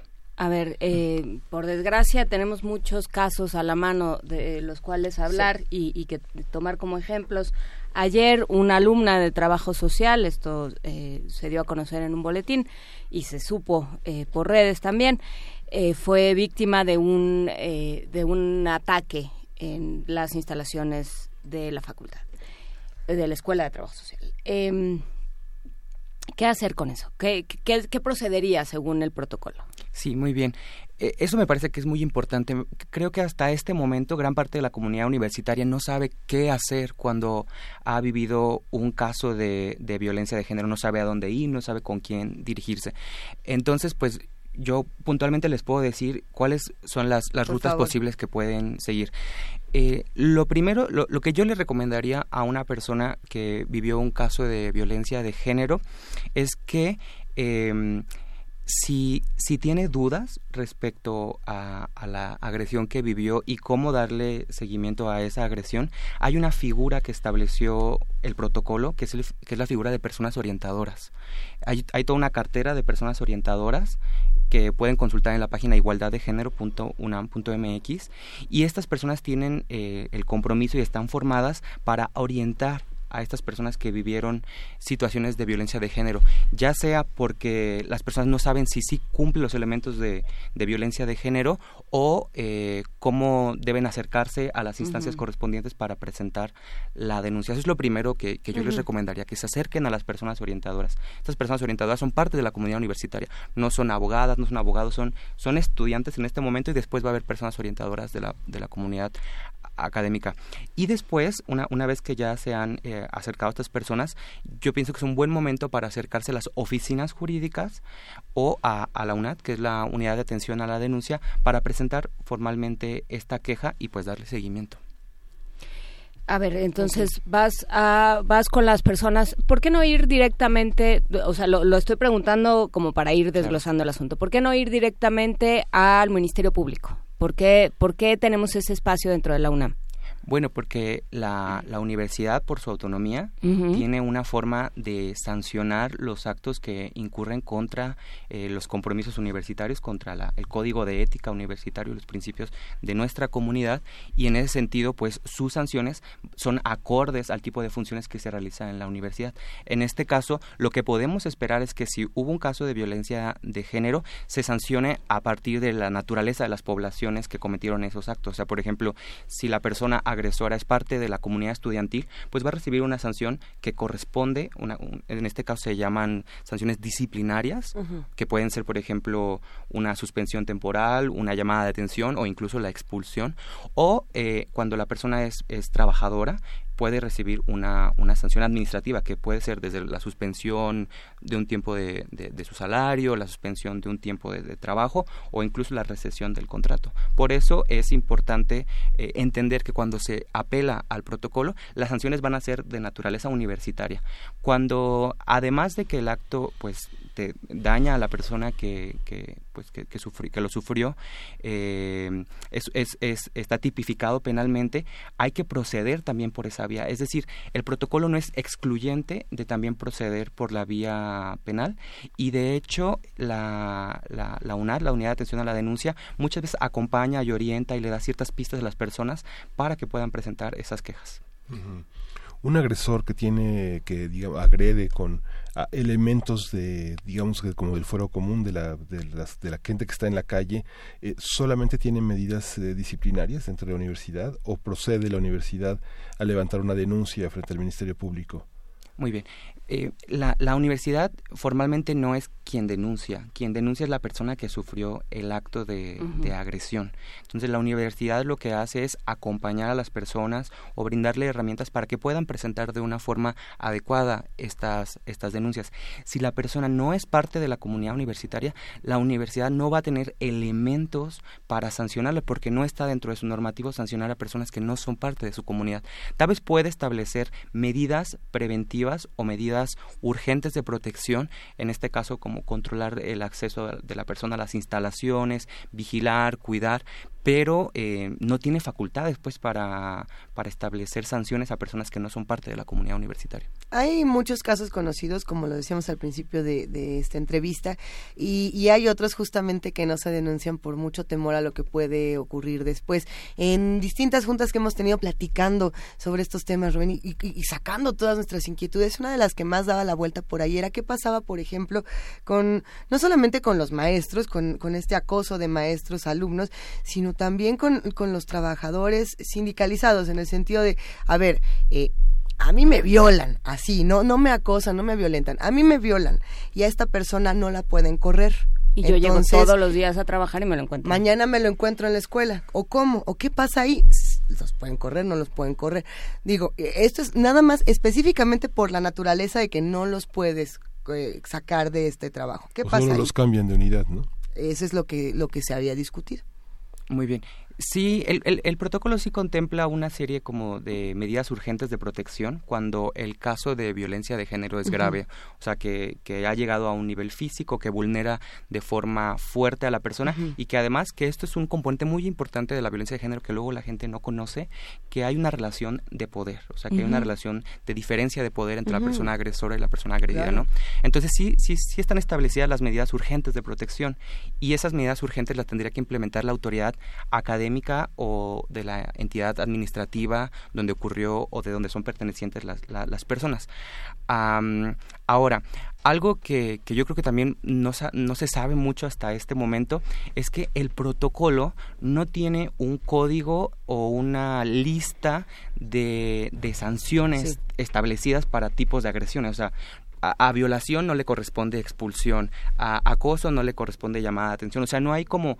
Eh, un tabulador. no hay un tabulador. Y además también, la verdad es que... Sí, la naturaleza de estas violencias tampoco es como para ponerle un tabulador, hay que estudiar caso por caso. Exactamente, cada uno tiene componentes específicos de diferencia de poder, de abuso, de repetición. Por ejemplo, no es lo mismo que te acosen aisladamente un día a que te acosen repetidamente en una situación aparte de hostigamiento donde hay una, una asimetría de poder. Por ejemplo, tu, tu jefe, tu jefa o... En este caso tu maestro. O tu profesor. Ahí hay una relación clara de poder y entonces en ese contexto pues la sanción tiene que ser acorde a esa, a esa condición. Eso vuelve complicada la aplicación del protocolo y también pues pues genera malestar en la gente porque hay gente que la acosaron en una ocasión eh, lo cual pues no es para minimizarlo pero va a ser complicado que después la solución de, de, la denuncia derive en una expulsión o en una rescisión del contrato, porque el, protocolo pues sí entiende que la, se tiene que sancionar de acuerdo a la gravedad de, del asunto.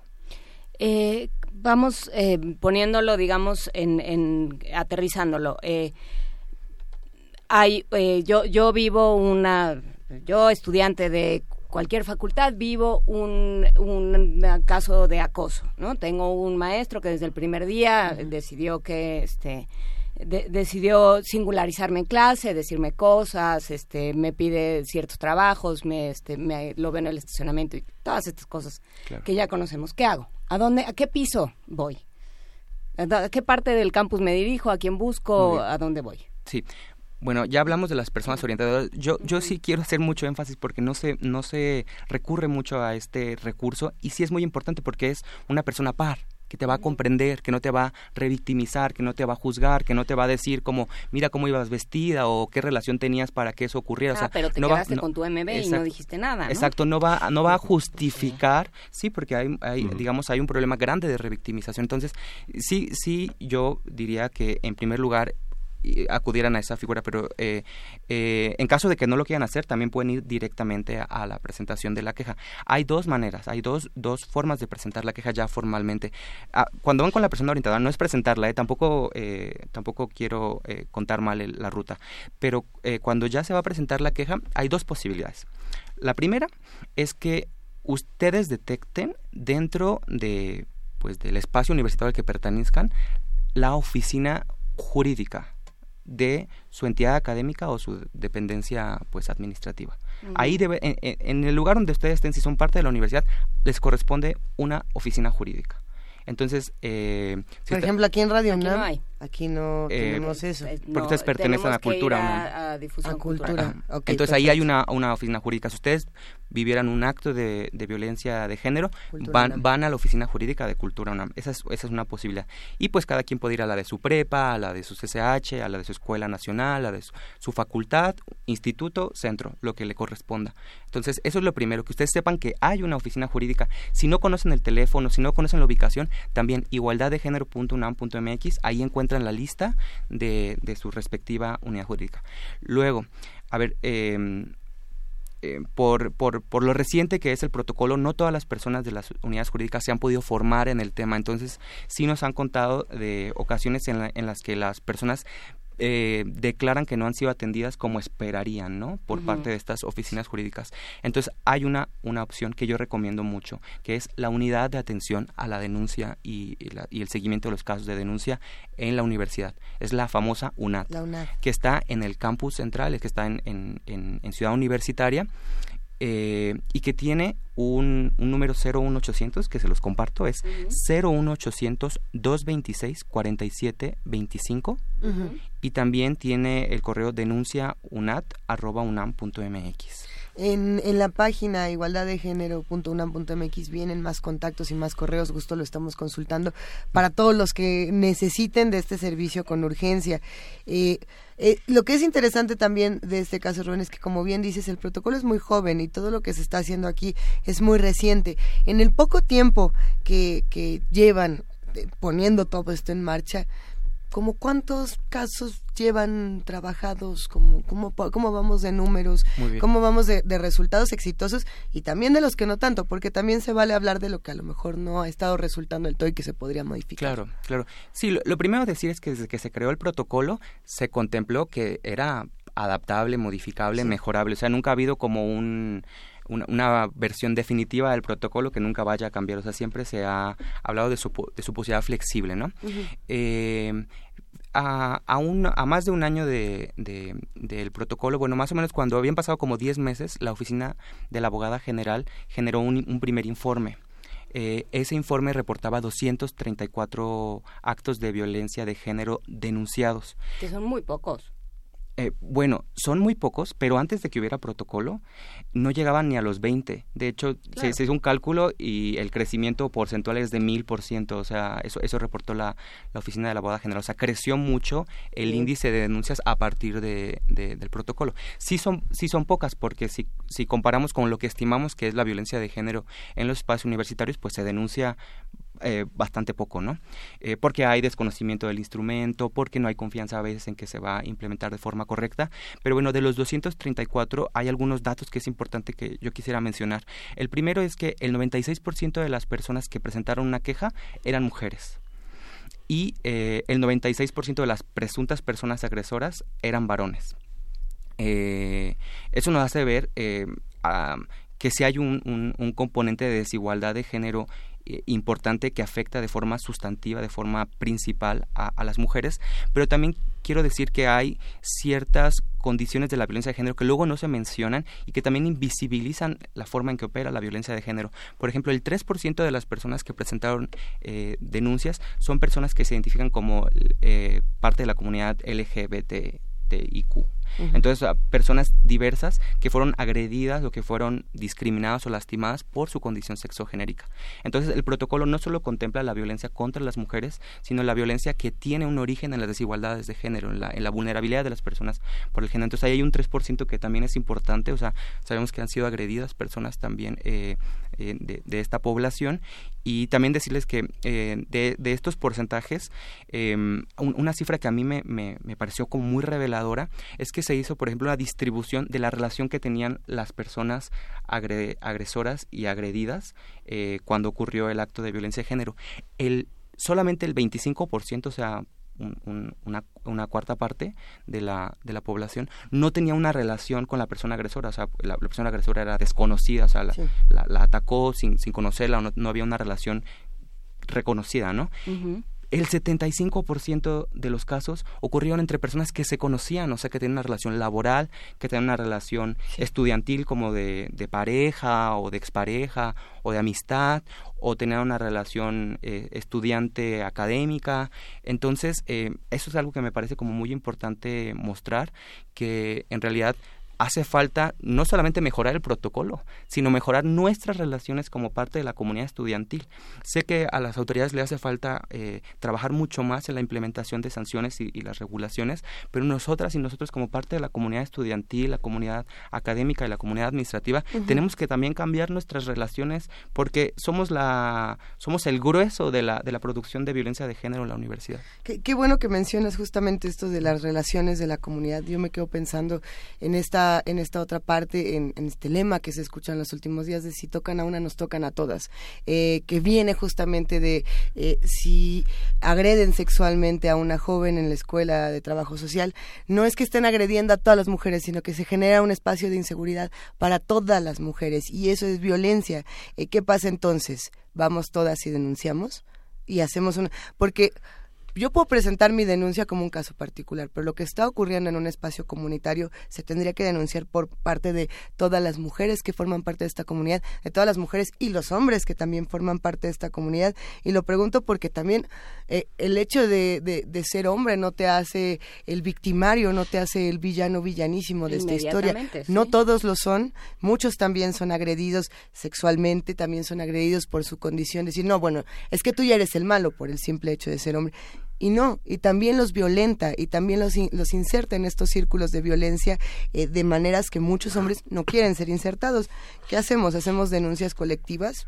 O, sí. o, o, cómo nos expresamos. Sí, miren, es, es, bien importante entender que la violencia de género es un problema estructural. Uh -huh. Entonces, luego este tratamiento que le damos a los a los fenómenos de violencia, a los actos de violencia como actos aislados, eh, invisibiliza o vuelve complicado entender que esto es un problema cultural, estructural. Es decir, que las personas han sido eh, eh, educadas, criadas sí. desde el sexismo, desde, uh -huh. desde la hostilidad, desde, desde el uso de, la, de asimétrico de las relaciones de poder, o sea, o, de, o, desde el uso de los privilegios y desde el no cuestionamiento de los mismos. Entonces, eso es muy importante, o sea, reconocer que es un problema estructural y que sí es cierto. Cuando, cuando se lastima a una persona por violencia de género, es muy probable que eso tenga un efecto para toda la comunidad en su conjunto.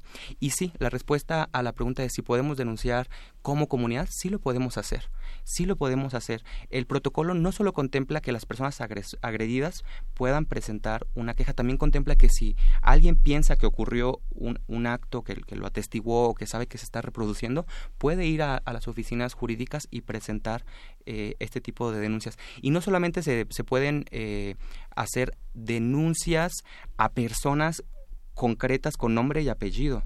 Se pueden hacer denuncias a prácticas colectivas. Por ejemplo, en, el, en, el, en los primeros 10 meses del protocolo supieron eso, eso que ocurrió, que hubo una denuncia eh, a una práctica colectiva que era la porra de la Facultad de Ingeniería, ¿no? Porque creo que era mujeres mujeres y orgías arriba de la facultad de ingeniería, algo así, o sea, tenía toda una mm, visión eh, misógina, sexista y se hizo una denuncia a una práctica colectiva y también procedió. Entonces, sí, no hay que tampoco restringir las funciones del protocolo. El protocolo eh, va contra cualquier acto de violencia de género y no te tiene que haber pasado en el cuerpo directamente, puede ser también parte del ambiente y lo puedes denunciar. Entonces, yo sí invitaría a la denuncia. Y grupos también de hombres que, de, de estudiantes que agreden a profesoras dando portazos, saliendo, aventando sillas y que generan un enorme estrés en la en el salón y que están asociados a otros grupos que se reúnen afuera del salón y que hostigan también a jóvenes este los estudiantes jóvenes con que son que son jóvenes violentos que son jóvenes fuertes atléticos este que hacen no, no se lo hacen a profesores se lo hacen a profesoras y a ver pero mm, también viendo desde el lado de, ir cambiando estructuras e ir cambiando formas de interacción, nos escuchan muchos investigadores, nos escuchan muchas, eh, muchos profesores y profesoras. ¿Cómo, cómo fomentar, qué revisar en la, en la conducta personal? ¿no? Porque, porque eh, hemos tenido talleres, hemos tenido muchas conversaciones y hay personas y hay parte de, de, quienes eh, funcionan dentro de la, de la estructura y de la comunidad universitaria que se acercan a estos temas por primera vez, que por primera vez escuchan que, eh, que tratar a todas las mujeres en lugar de por su nombre decirles reinitas, este, no está bien. y que les cae de novedad, pues, o sea, creo que sí estamos hablando de estructuras, como lo dices tú, Rubén. Entonces, ¿qué revisar en mi conducta? ¿Qué revisar en, mi, en cómo entiendo a los otros? Muy bien. Yo diría por lo menos tres cosas. Lo primero es tu relación de poder en el mundo. O sea, cuando, cuando tú eres un hombre, cuando eres heterosexual, cuando tienes un puesto de trabajo directivo, tú tienes una condición en el mundo que no es compartida con el resto de la humanidad, es una condición de diferencia. Y lo que tienes que, que, que buscar como una persona que, que entiende y que, que, le hace sentido la igualdad de género es que no puedes usar esa relación de diferencia a tu favor para convertirla en una forma de ejercicio de poder y de desigualdad. Eso es lo primero. O sea, cuando tú tienes esta posición que le llamamos de privilegio, no lo ejerzas, renuncia a ese privilegio. No utilices eh, tu condición de jefe para tratar de una forma aniñada o una forma infantilizada o una forma cosificada a tu secretaria, a tu asistente, a tu alumna, a tu, a tu alumno tampoco, a, ninguna persona con la que tenga esa relación. Usa esa relación pues para cumplir funciones sustantivas de, de investigación, de, de, difusión del conocimiento. Para hacer el trabajo por el que la universidad este, te ha dado una oportunidad. Pero no instrumentalices esa relación de poder. Eso es lo primero que yo quisiera decir, que, que, que, que, revisemos muchísimo esa situación de poder. Lo segundo que, que yo eh, diría que se revise es el consentimiento de la otra persona. Mire, muchas veces hay, hay, esa relación de asimetría de poder eh, y sin embargo pues se produce el amor o se produce la amistad o se produce una, una interacción humana bella y, y pues no, yo no la criticaría si hay consentimiento, es decir, si la otra persona, independientemente de la asimetría en el puesto de trabajo, por ejemplo, o en el puesto académico, eh, pues quiere estar con la otra persona, este, amarse, establecer algún vínculo, ¿no?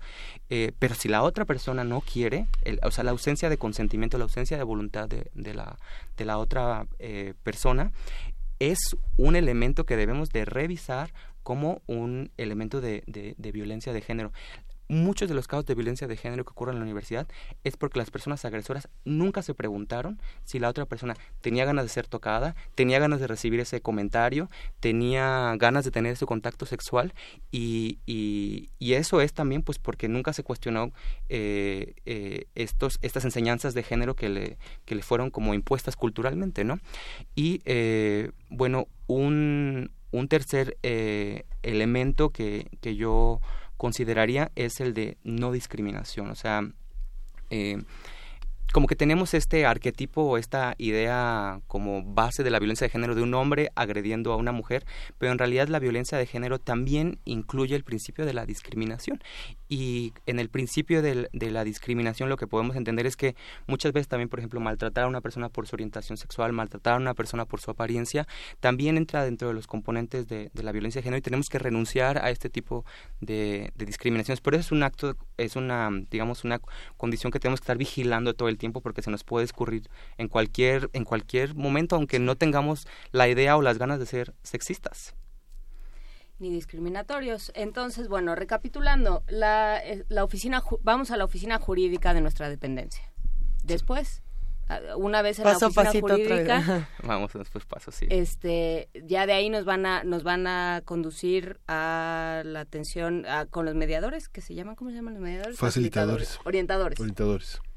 Ok, muy bien. Cuando ustedes ya llegan a la oficina jurídica o a la UNAT, eh, lo que tienen, yo, yo primero les diría que vayan con una cita, porque esas, esas sesiones tardan su tiempo, ¿eh? tardan bastantes horas, porque la presentación de una queja implica la redacción de un acta, Mm. un acta de hechos, donde la Mm. persona narra todo lo que ocurrió. Si pues le si lo sucedió con una persona desconocida a una hora establecida, pues el acta va a salir rápido. Pero si tenías toda una historia de vida con esa persona que te te agredió, pues vas a tener que tardar en recapitular pues todos esos acontecimientos, que dieron lugar a la violencia de género. Entonces, eh, pues si pidan una, una, cita, se las van a dar y no va a tardar mucho, eh, pero váyanse con tiempo porque se van a tardar algunas horas en hacer el acta. Cuando esa acta ya esté redactada, la persona da su consentimiento, ¿no? De que esa acta dice exactamente lo que quiere que diga. Eh, esa acta se redacta y se, se hace un, un oficio. En ese oficio se le hace del conocimiento a la autoridad de la entidad académica o de la dependencia administrativa, cu- cual sea el caso, de que ocurrió ese hecho y, y se les sugieren algún tipo de, de medidas o de recomendaciones para atender el caso. Entonces llega a la autoridad académica y esa autoridad académica determinará la sanción. Así es más o menos como, como, como procede. Después, si, si la persona eh, agresora no está de acuerdo, puede presentar un recurso para que se revise la sanción y eso ya va a implicar la participación del tribunal universitario y o de la eh, comisión de honor del Consejo Universitario. Bien. Pues eh, Rubén Hernández Duarte, secretario de Igualdad del de Género del Centro de Investigaciones y Estudios de Género de la UNAM, te agradecemos mucho esta conversación. Esperamos que sea algo recurrente porque pues es un tema que tomó muchos años eh, construir y que va a tomar mucho más tiempo eh, ir desarmando e ir volviendo de todos para que la universidad de verdad sea de todos. Muchas gracias por estar con nosotros esta mañana. Muchas gracias a ustedes. Vamos con música. Mambo ni hablar de Pérez Prado.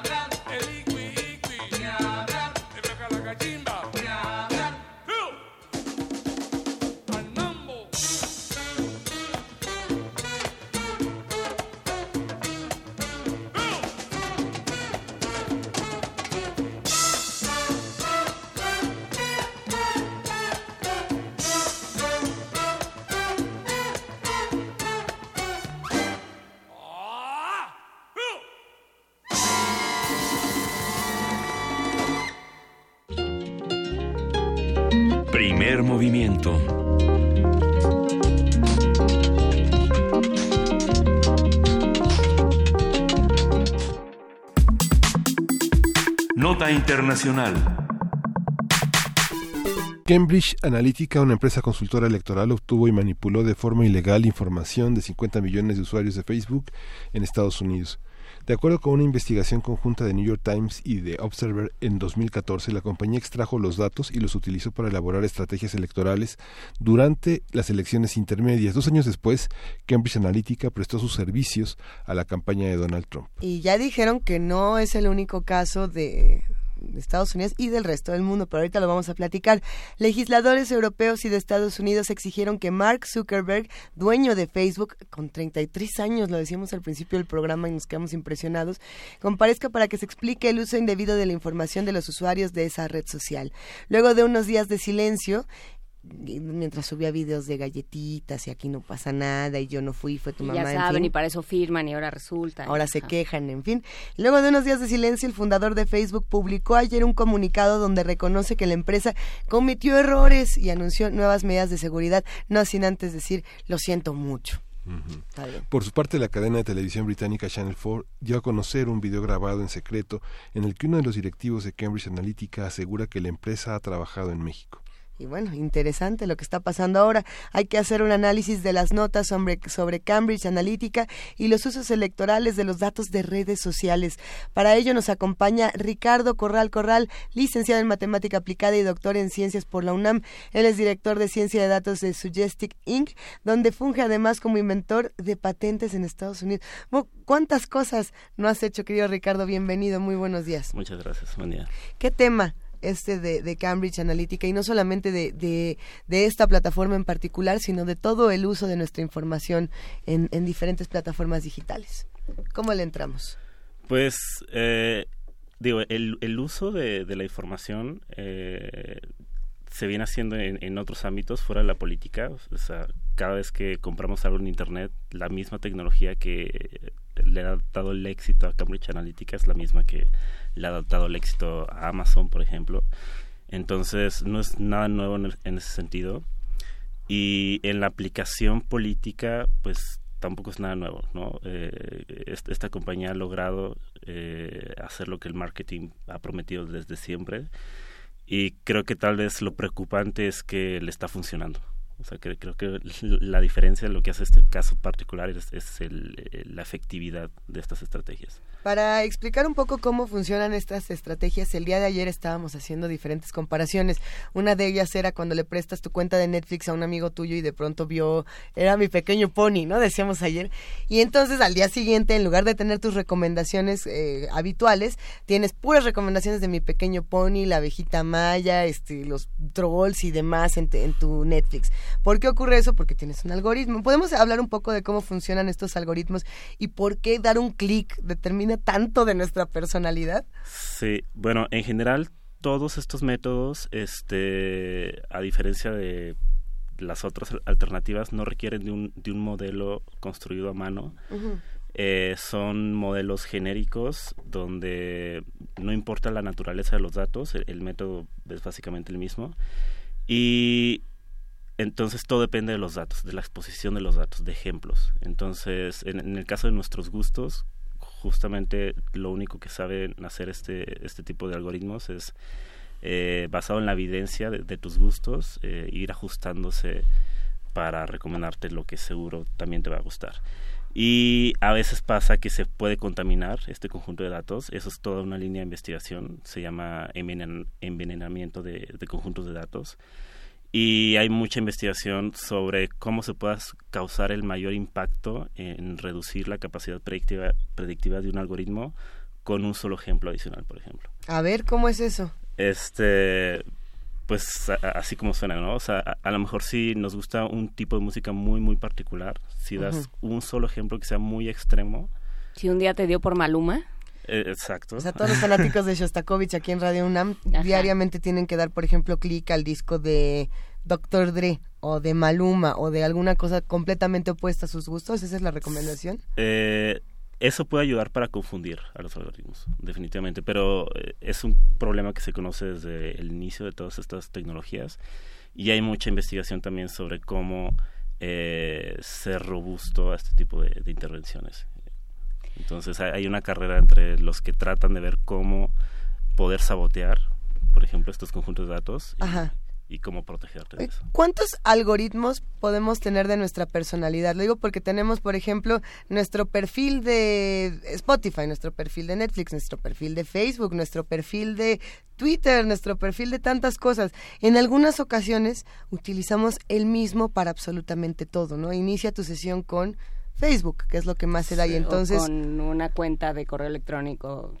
digamos que solo tenemos un yo digital, solo uno, eh, o no, o cuántos podemos tener. ¿Por qué, por qué un solo algoritmo se puede encargar de determinar todo lo que nos gusta, todo lo que queremos, todo lo que no queremos y hasta por quién vamos a votar? Bueno, un- una cosa es los perfiles que tenemos. O sea, puede haber un solo algoritmo que integre distintos perfiles, distintos puntos de vista de nuestra personalidad. O puede haber un solo perfil, pero tratado de, de distintas maneras. Uno encargado de, de tus gustos personales, eh, musicales, etcétera. Profesionales. Exacto. A ver, pero yo di- yo te podría decir, eh, yo no le digo nada a Facebook, yo no saben de mí más que pues dónde, cuándo nací, este, lo que yo he, he puesto es mi nombre, cuándo nací y a qué escuela fui y ya. ¿no? Entonces, ¿cómo es que saben cosas? Eh, Yo acabo de salir de una cueva y me pregunto, ¿cómo saben todas estas cosas de mí? Es- eso va de la mano de otro tipo de, de herramientas contemporáneas que interpretan el sentido de, de texto, por ejemplo, o sea, el, el contenido. Si escribes algo eh, o incluso le das li- eh, like a alguna frase de alguien, eso es mucha información porque estás diciendo qué tipo de contenido es el que te gusta. Y incluso en una imagen, también gracias a que podemos eh, interpretar el contenido de las imágenes y le das clic a, a una foto de lo que sea, es posible asociar el tipo de gustos, incluso estéticos que tienes, y transitivamente con otra gente que eh, le gusta el mismo tipo de imágenes que a ti, que sí ha producido más contenido, se puede este, inferir mucho acerca de ti. Entonces, incluso la inactividad en una red social es, es, es información acerca de ti. A ver, ¿cu- a- ¿Desde hace cuánto podríamos empezar a determinar que esto ocurre? Podríamos decir, desde el inicio del Internet ya empezaban estos algoritmos, ya empezaban todas estas complicaciones. No lo sé, pero lo que sí tenemos claro, por ejemplo, es el, el nacimiento de Wikileaks, eh, la información que nos dio Julian Assange en su momento, y cómo había información que ya teníamos, que ya sabíamos, todos los escándalos de Amazon, todos los distintos escándalos que ha habido a lo largo de estos años, y llegamos a este y nos sorprende.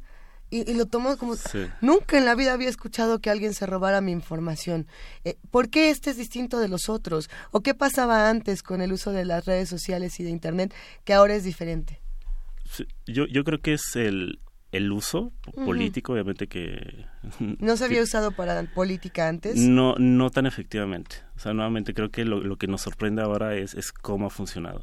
O sea, el tipo de análisis, el tipo de objetivos que persigue Cambridge Analytica siempre se han perseguido, pero los resultados nunca habían sido tan buenos y ahora con la sofisticación de los nuevos algoritmos es que logramos este tipo de, de efectividad. A ver, pero para lo que sirve y para lo que fue diseñado es para comprar y vender. ¿no? O sea, Más o menos. Para hacerte llegar el contenido que, que te atrae, pa- para targeting. Si tú vas a usar el, targeting. Para vender, bueno, sí. Sí, para decir, a ver, tú estás obsesionado, claramente estás obsesionado con África, pero ya leíste esta novela maravillosa que sucede en, ya viste esta película, pero ahí, o sea, lo que hay es la, la monet- monetización de de la información. Sí. De- en los videos de YouTube, en los videos de panditas, en, en todo. ¿no? Está el, el fin último es la monetización. ¿no? Internet se crea con esta con, con esta idea de es es una un organismo vivo donde todos aportamos y el conocimiento es de todos y Google tiene como misión última todo el conocimiento al alcance de todos eh, pero en realidad ahí lo que hay es un negocio y es un gran negocio porque cada quien aporta, porque yo estoy recibiendo un servicio, pero en realidad estoy dando mucha información. ¿No? O sea, es la, la monetización de la información. Entonces, lo que hace Cambridge Analytica es convertir a la política también en una forma de, o sea, volverlo también una mercancía. Tú quieres ganar, perfecto, yo te voy a decir lo que tienes que decir. ¿A qué le tiene miedo a, qué le tiene miedo tu oponente, a qué le tiene miedo tu votante para que vaya sobre ese discurso, cuáles son sus valores, cuál cómo construir un discurso que te, que, te haga llegar a exactamente a lo que quieres. O sea, es, sí, eh, lo, lo, llamas una targetización, digamos, una, una forma de dar en el blanco, de manera más, eh, más precisa. Una serie de coordenadas mucho más precisas. Y eso se vende. Entonces, cómo, ¿cómo hacemos? ¿Cómo, digamos, no, no nos podemos salir de Internet? O sea, lo que nos decía el doctor Savage de usen Internet como si fuera una licuadora, prenden la paga y se acabó. Imposible. Pues es una forma de entender las cosas, pero que se apega poco a la realidad. Si tú tomas el teléfono de cualquiera de nosotros, vas a poder saber dónde vivimos, dónde está el dentista, qué hacemos los martes a las 3 de la tarde, o sea, todas esas cosas las van a saber de nosotros. Ahí está. ¿Cómo, ¿Cómo vivimos en, nuestra, en esta nueva era digital? Eh, híjole, complicado. Justamente hay un personaje muy conocido en la comunidad de ciencia de datos, eh, Jeff Hammerbacker. Él estaba a cargo del equipo de datos en Facebook y creó su propia compañía de Big Data y en algún momento dijo que la gente más brillante de esta generación está pensando en cómo hacer a la gente dar clics en, anuncios, ¿no? Dar clic que eventualmente lleva a una monetización de, algún tipo, pero es, es, el uso privilegiado de todas estas tecnologías de análisis de datos, al final llevan a persuadir a la gente a que interactúe con un tipo particular de contenido.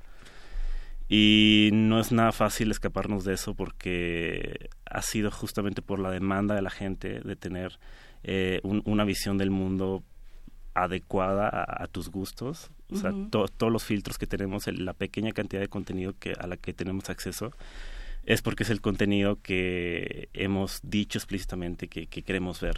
Entonces hay una demanda de que tengas justamente tu teléfono personalizado con cosas para ti. Entonces, pues no sabría qué decir usted acerca de cómo salirnos de esto cuando ¿Nos es una demanda. salir de esto? ¿O eh, ¿cómo, podemos, ¿Cómo podemos proteger mejor nuestros datos también? ¿Qué información?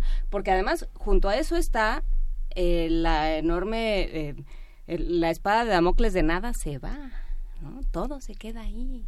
Tu video, este, subiendo un carrito del súper, se va a quedar ahí para siempre y te va a perseguir hasta el fin de tus días. Entonces, ¿cómo saber qué compartir o qué no? ¿Cómo, cómo ser usuarios más, eh, no sé si recelosos, pero cuidadosos de, de Internet? Entiendo que tu trabajo es que no lo seamos, entonces, este entiendo por, por, qué el algoritmo te está haciendo este, está chirriando un poco pero eso cómo qué le dirías tú a un usuario de internet a quien abre hoy su cuenta de Facebook eh, es que además hay tipos de, de datos muy, muy diversos. Están tus datos personales como tu fecha de nacimiento, este, dónde vives, ese tipo de cosas que pueden eh, exponer tu seguridad. Eh, y hay otro tipo de datos como darle like a la canción que te gusta, donde no, no implica exponer ninguno de, de, esos datos sensibles, pero que a su vez da muchísima, muchísima más información de tu psicología. Entonces, creo que también depende de qué tanto recelo tiene la gente a la naturaleza de esos datos. Porque puedo defender, proteger mis datos personales como dónde vivo, mi número de teléfono, pero realmente puede ser que no me importe que los demás sepan eh, mis gustos. Entonces, o sea, no se me ocurre cómo puedas persuadir a esa, gente que se cierre cuando es su iniciativa compartir ese tipo de... Lo que pasa es que la ilusión es que es lo que navega es un ser eh, individual. Lo que pasa es que es un ser que aparentemente ha perdido la noción del nosotros y no se sabe incluido en una comunidad y actúa eh, con su libertad sin saber que, digamos, forma parte de una entidad política muy amplia, ¿no? Digamos, cuando se hace una investigación criminológica sobre un sujeto, se ve sobre qué se endeuda, digamos. todo lo que boicotea su propia individualidad, las, las cosas que ve que en su ámbito de representación social no están permitidas, como por ejemplo puede ser la pornografía o las peleas de perros o la violencia contra otras personas o videos muy violentos o amarillistas y en la vida social pues, se manifiesta de otra manera, ¿no? Sí, y también tiene que ver con esta idea, yo creo que tiene que ver con lo que dices Miguel Ángel, de yo solo le estoy compartiendo a mis amigos. La cantidad de, eh, de criminales que se han encontrado porque ponen sus fotos en Facebook, lo, lo que te dice es, nadie se entera de que Facebook es público, ¿no? de que hay gente detrás de Facebook. Entonces, esta idea de solo, solo se lo compartí a mis amigos, no es cierto. ¿A quién se lo compartes cuando lo compartes? A los que hacen minería de datos. A ti, por ejemplo. Sabes todo de nosotros. No directamente, pero... Pero, pero hay un numerito, somos parte de un numerito en algún lado. Y también hay todo un tema acerca de em, datos anónimos. O sea, no hay, hay más aceptación a que use los datos. El, el, problema es que puedas ligar el resultado de esos datos a una persona particular. El chiste es que cuando se entrenan eh, algoritmos para descifrar este tipo de patrones, eh, la gente ya no tiene nombre. Son usuarios, son, son, perfiles y la práctica aceptada es que es posible hacer todo este tipo de tratamiento de datos mientras mantengas la anonimidad. Y volviendo a lo que hablábamos al principio, lo que comentaba Luisa de, eh, de los diferentes, las diferentes etapas que por las que ha pasado eh, la reacción de Mark Zuckerberg, tiene que ver también con cómo se ha ido Facebook y, bueno, estamos tomando Facebook como un ejemplo muy paradigmático, pero hay muchos. Y, y, tiene mucho que ver con, con lo que nos ha ido pasando con Internet. digamos, de pronto explotó y fue, fue como una, una energía que se liberó y hemos ido y apenas estamos entendiendo qué es, cuáles son sus resonancias y cómo podemos eh, o, qué necesitamos hacer para empezar a acotarla, ¿no? ¿Qué, qué, eh, ¿Cuáles son las, los retos que le quedan a, a, Internet, digamos? ¿Cuáles son los retos que afronta tanto el usuario como el Em, como el que estudia y el que aprovecha Internet, los programadores, los que analizan datos. O sea, ¿qué nos queda como por definir en términos de reglas, Ricardo Corral? Creo que todo tiene que ir alrededor de la, de la transparencia. Eh, que el, usuario tenga el control de con quién quiere compartir su información o al menos enterarse cuando alguien está pidiendo información. Este y más allá de eso creo que no se puede hacer mucho. O sea, el, chiste es que los que están dispuestos a compartir todo y que sepan todos de ellos, pues están en la libertad de, exponerse de esa forma. Y los que quieren mantener su información eh, privada, pues también darles la oportunidad de que permanezcan así. Pasaría también por unos este, términos, digamos, cuando uno de, este términos y condiciones y van 52 cuartillas de un rollo legal que nadie entiende y que no vas a sentarte a leer por cada una de las aplicaciones que descargas, ¿no? Yo solo quiero este jugar sudoku, no me estés molestando. Eh, cuando pasa también por hacer eso más legible, por más explícito. ¿o no? eh, es que no te da transparencia. Mm. O sea, eh, haces un contrato legal donde aceptas las consecuencias, aceptas que alguien va a acceder a tu información, pero la transparencia viene cuando te das cuenta en el momento que tus datos están siendo este, observados por alguien más. Entonces, creo que o sea, no se trata de ver los términos y condiciones al principio de establecer este contrato, debe ser algo dinámico a medida que, que produces más contenido, tienes que estar al tanto de la gente que está al tanto de tu contenido. Es, es interesantísimo este tema. Se quedan muchas reflexiones pendientes. Miguel Ángel, querías hacer una última pregunta, ¿verdad? Te veo que estás... Sí, digamos, ¿tú cómo ves este, esta, estos vínculos que han hecho, digamos, organizaciones periodísticas con redes sociales como Facebook o con Twitter? ¿Y cómo ves, digamos, estos vínculos de instituciones tan, tan poderosas como el INE? ¿Son, son factibles? ¿Los ves eh, más allá de las elecciones? ¿Es posible pensar políticamente la, la red social? Digamos, para, para beneficio, digamos, de una, de una elección como la que vamos a tener tan compleja en, en este 2018? Digo, la participación de los datos de los usuarios en redes sociales y, su uso en, política eh, no creo que vaya a desaparecer.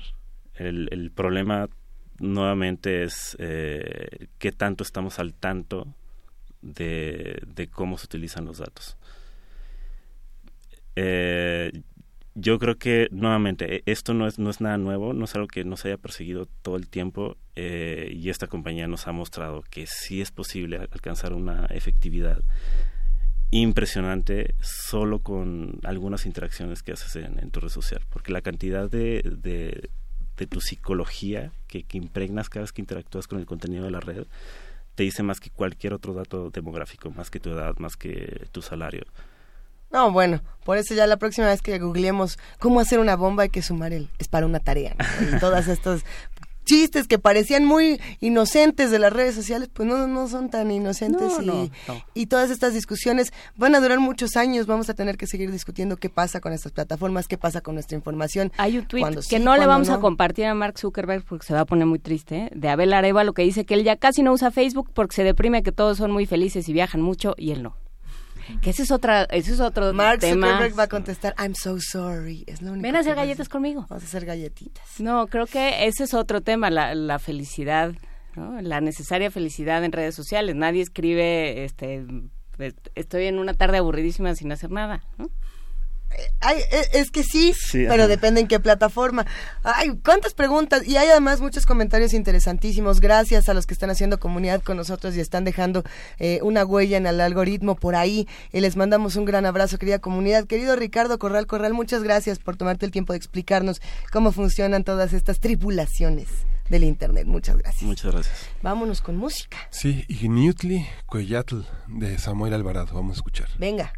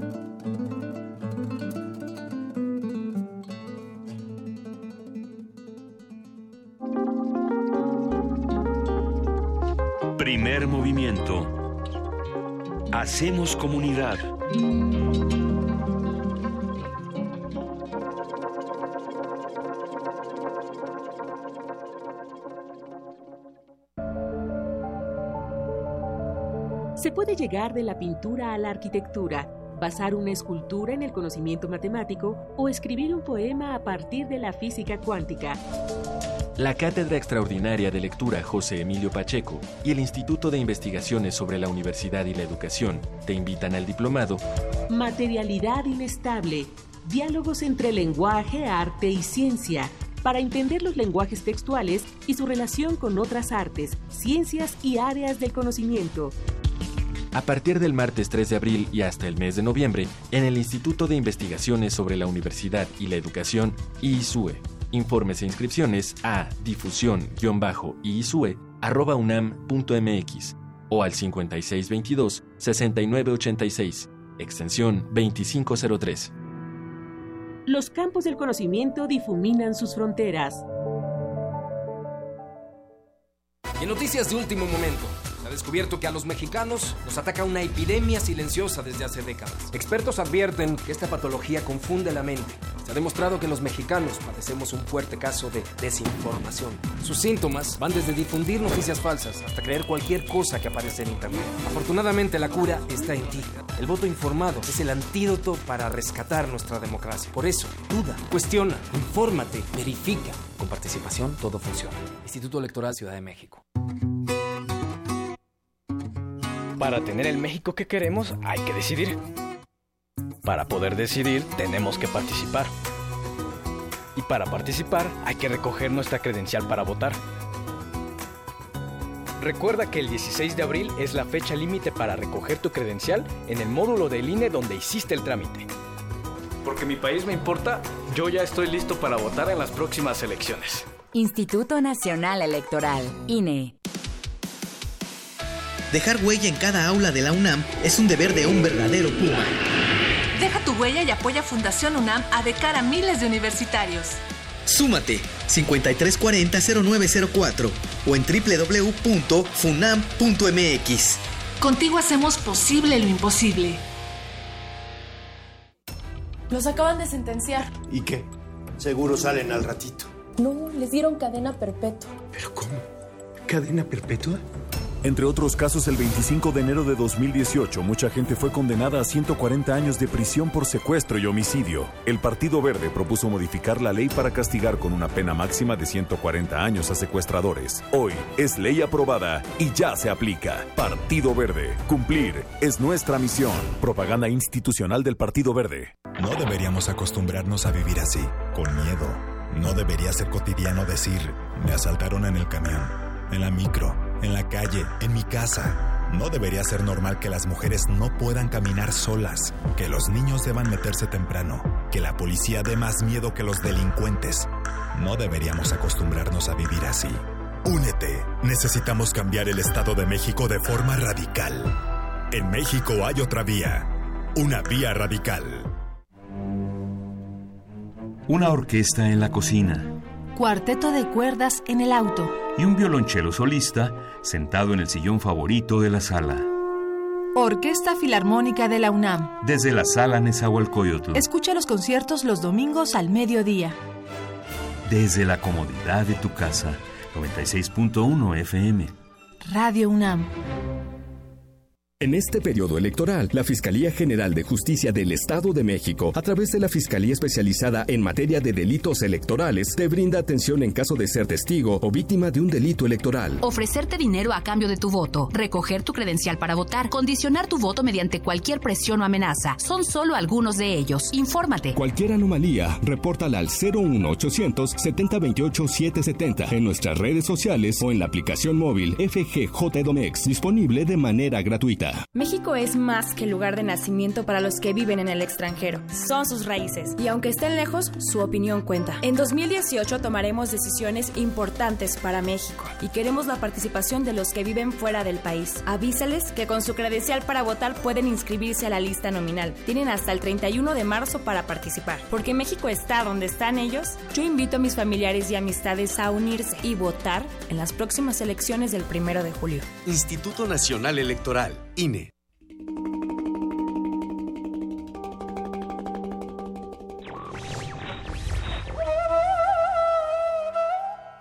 Bendito sea el caos, porque es síntoma de libertad.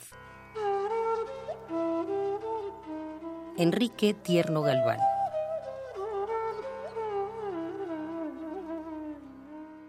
Radio UNAM. Primer movimiento. Podcast y transmisión en directo en www.radio.unam.mx.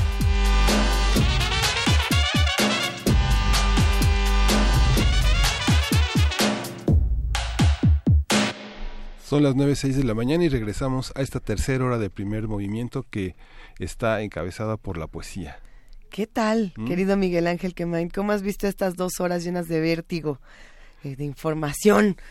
Pues de controversia. Muy, muy, muy importante, porque como bien señalabas, Luisa, es importante tener mucha claridad en el tema del protocolo de denuncia para la violencia de género. Esta conversación que sostuvimos con Rubén Hernández Duarte, que es secretario de Igualdad de Género del Centro de Investigaciones y Estudios de Género en la UNAM, eh, puede consultar en el post de Radio UNAM, en el post de TV UNAM, y vale la pena tener a la mano teléfonos, eh, todas las señas de identidad que permiten protegerse desde el yo y desde el nosotros en, la, en, en esta casa de estudios. ¿Cómo ves, querida Juana Inés, de esa?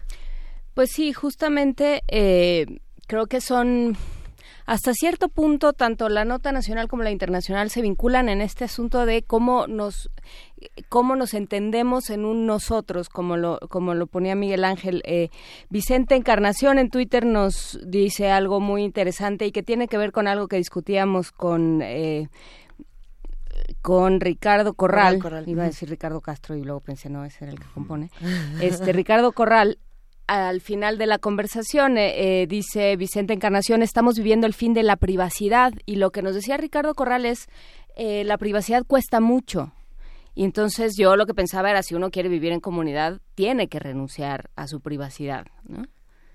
ah. Pues ajá, o sea, en principio, si yo ahorita te cuento... A ver, ¿cómo? Si yo ahorita te cuento dónde vivo, hay una parte de mi privacidad Ajá que a la que estoy renunciando. Pero me lo contaste a mí, no se lo contaste a Mark Zuckerberg. Ese es el tema, ¿no? De eso es de lo que nos tendremos que hacer muy conscientes al momento de interactuar en las redes, que no nada más yo te lo digo a ti a través de, de, mi Twitter a tu Twitter, sino que hay alguien ahí en medio que está siempre escuchando nuestra conversación. O sea, el, ya 1984 y Orwell empiezan a tomar otro cariz. ¿Qué, ¿Qué, pasa cuando la realidad una vez más empieza a alcanzar y a meterse en los límites de la ciencia ficción y empiezan a jugar entre ellas? A mí me parece fascinante y además le da un gran pie a la poesía necesaria del día de hoy. Primer movimiento.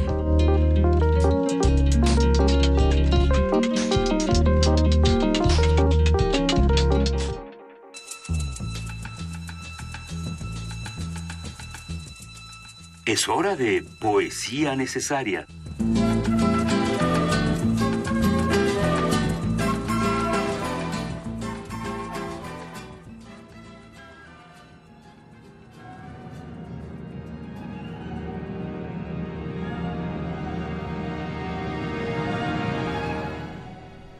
Y esto que estamos escuchando de fondo para la poesía necesaria es la banda sonora, el tema justamente de la nueva película que aparece en Netflix llamada Aniquilación.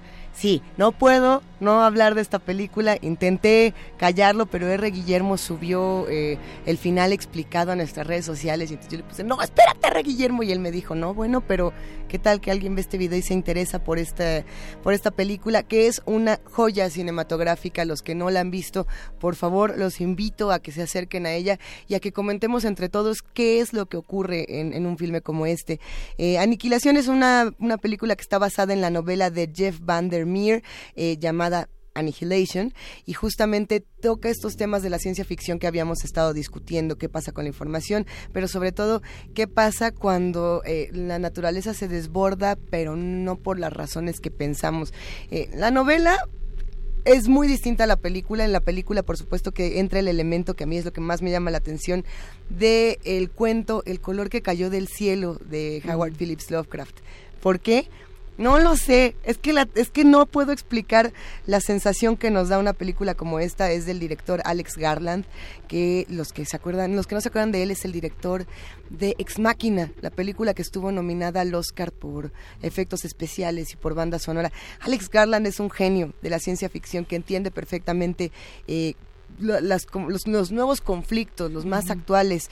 Eh, y por supuesto, pues aquí entra el tema extraterrestre y no les puedo decir por qué. Natalie Portman es la actriz. Sí, todo esto pasa en Aniquilación. Es una maravilla. Eh, y, pensando en eso, yo me quedé pensando en, en qué poesía podría quedar con, estos temas y que además nos haga regresar a, la base de todo. Eh, ¿Qué tal que nos vamos a la poesía de Leonard Nimoy? ¿Se acuerdan del señor Spock? ¿Cómo olvidarlo? Bueno, pues también era fotógrafo, también era poeta, también era pintor, no solamente era este gran solo personaje esa capacidad para levantar la ceja. Como Justamente. Y tiene un poema que a mí me fascina, que se llama Tú y yo hemos aprendido, que habla de amor, pero de un amor en cierta medida extraterrestre. Ya, Maya Fernández, que es tu fan también, A dice, ver. Ex Máquina es prodigiosa. Y bueno, pues que se agarre porque Annihilation, por lo menos ya es la dueña de mis pesadillas y de mis mejores fantasías, es fenomenal. Saludos a Maya Femiret. Tú y yo hemos aprendido. Tú y yo hemos aprendido la canción del amor y la cantamos bien. La canción es intemporal, transmitida de corazón a corazón por aquellos que han visto lo que nosotros vemos, que supieron lo que nosotros sabemos, por amantes que han cantado ya, nuestro amor es nuestro, para tenerlo y para compartirlo. El milagro es este, entre mayor es el compartir, más tenemos.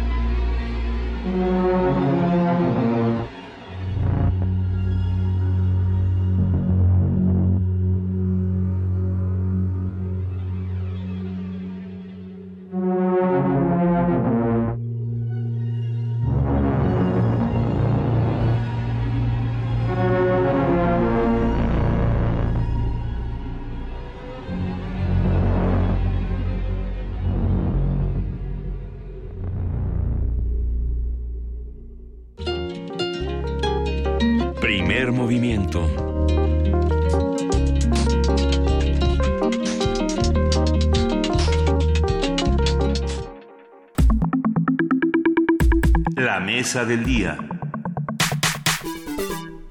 Regresemos al planeta sí, Tierra. Regresamos al planeta Tierra.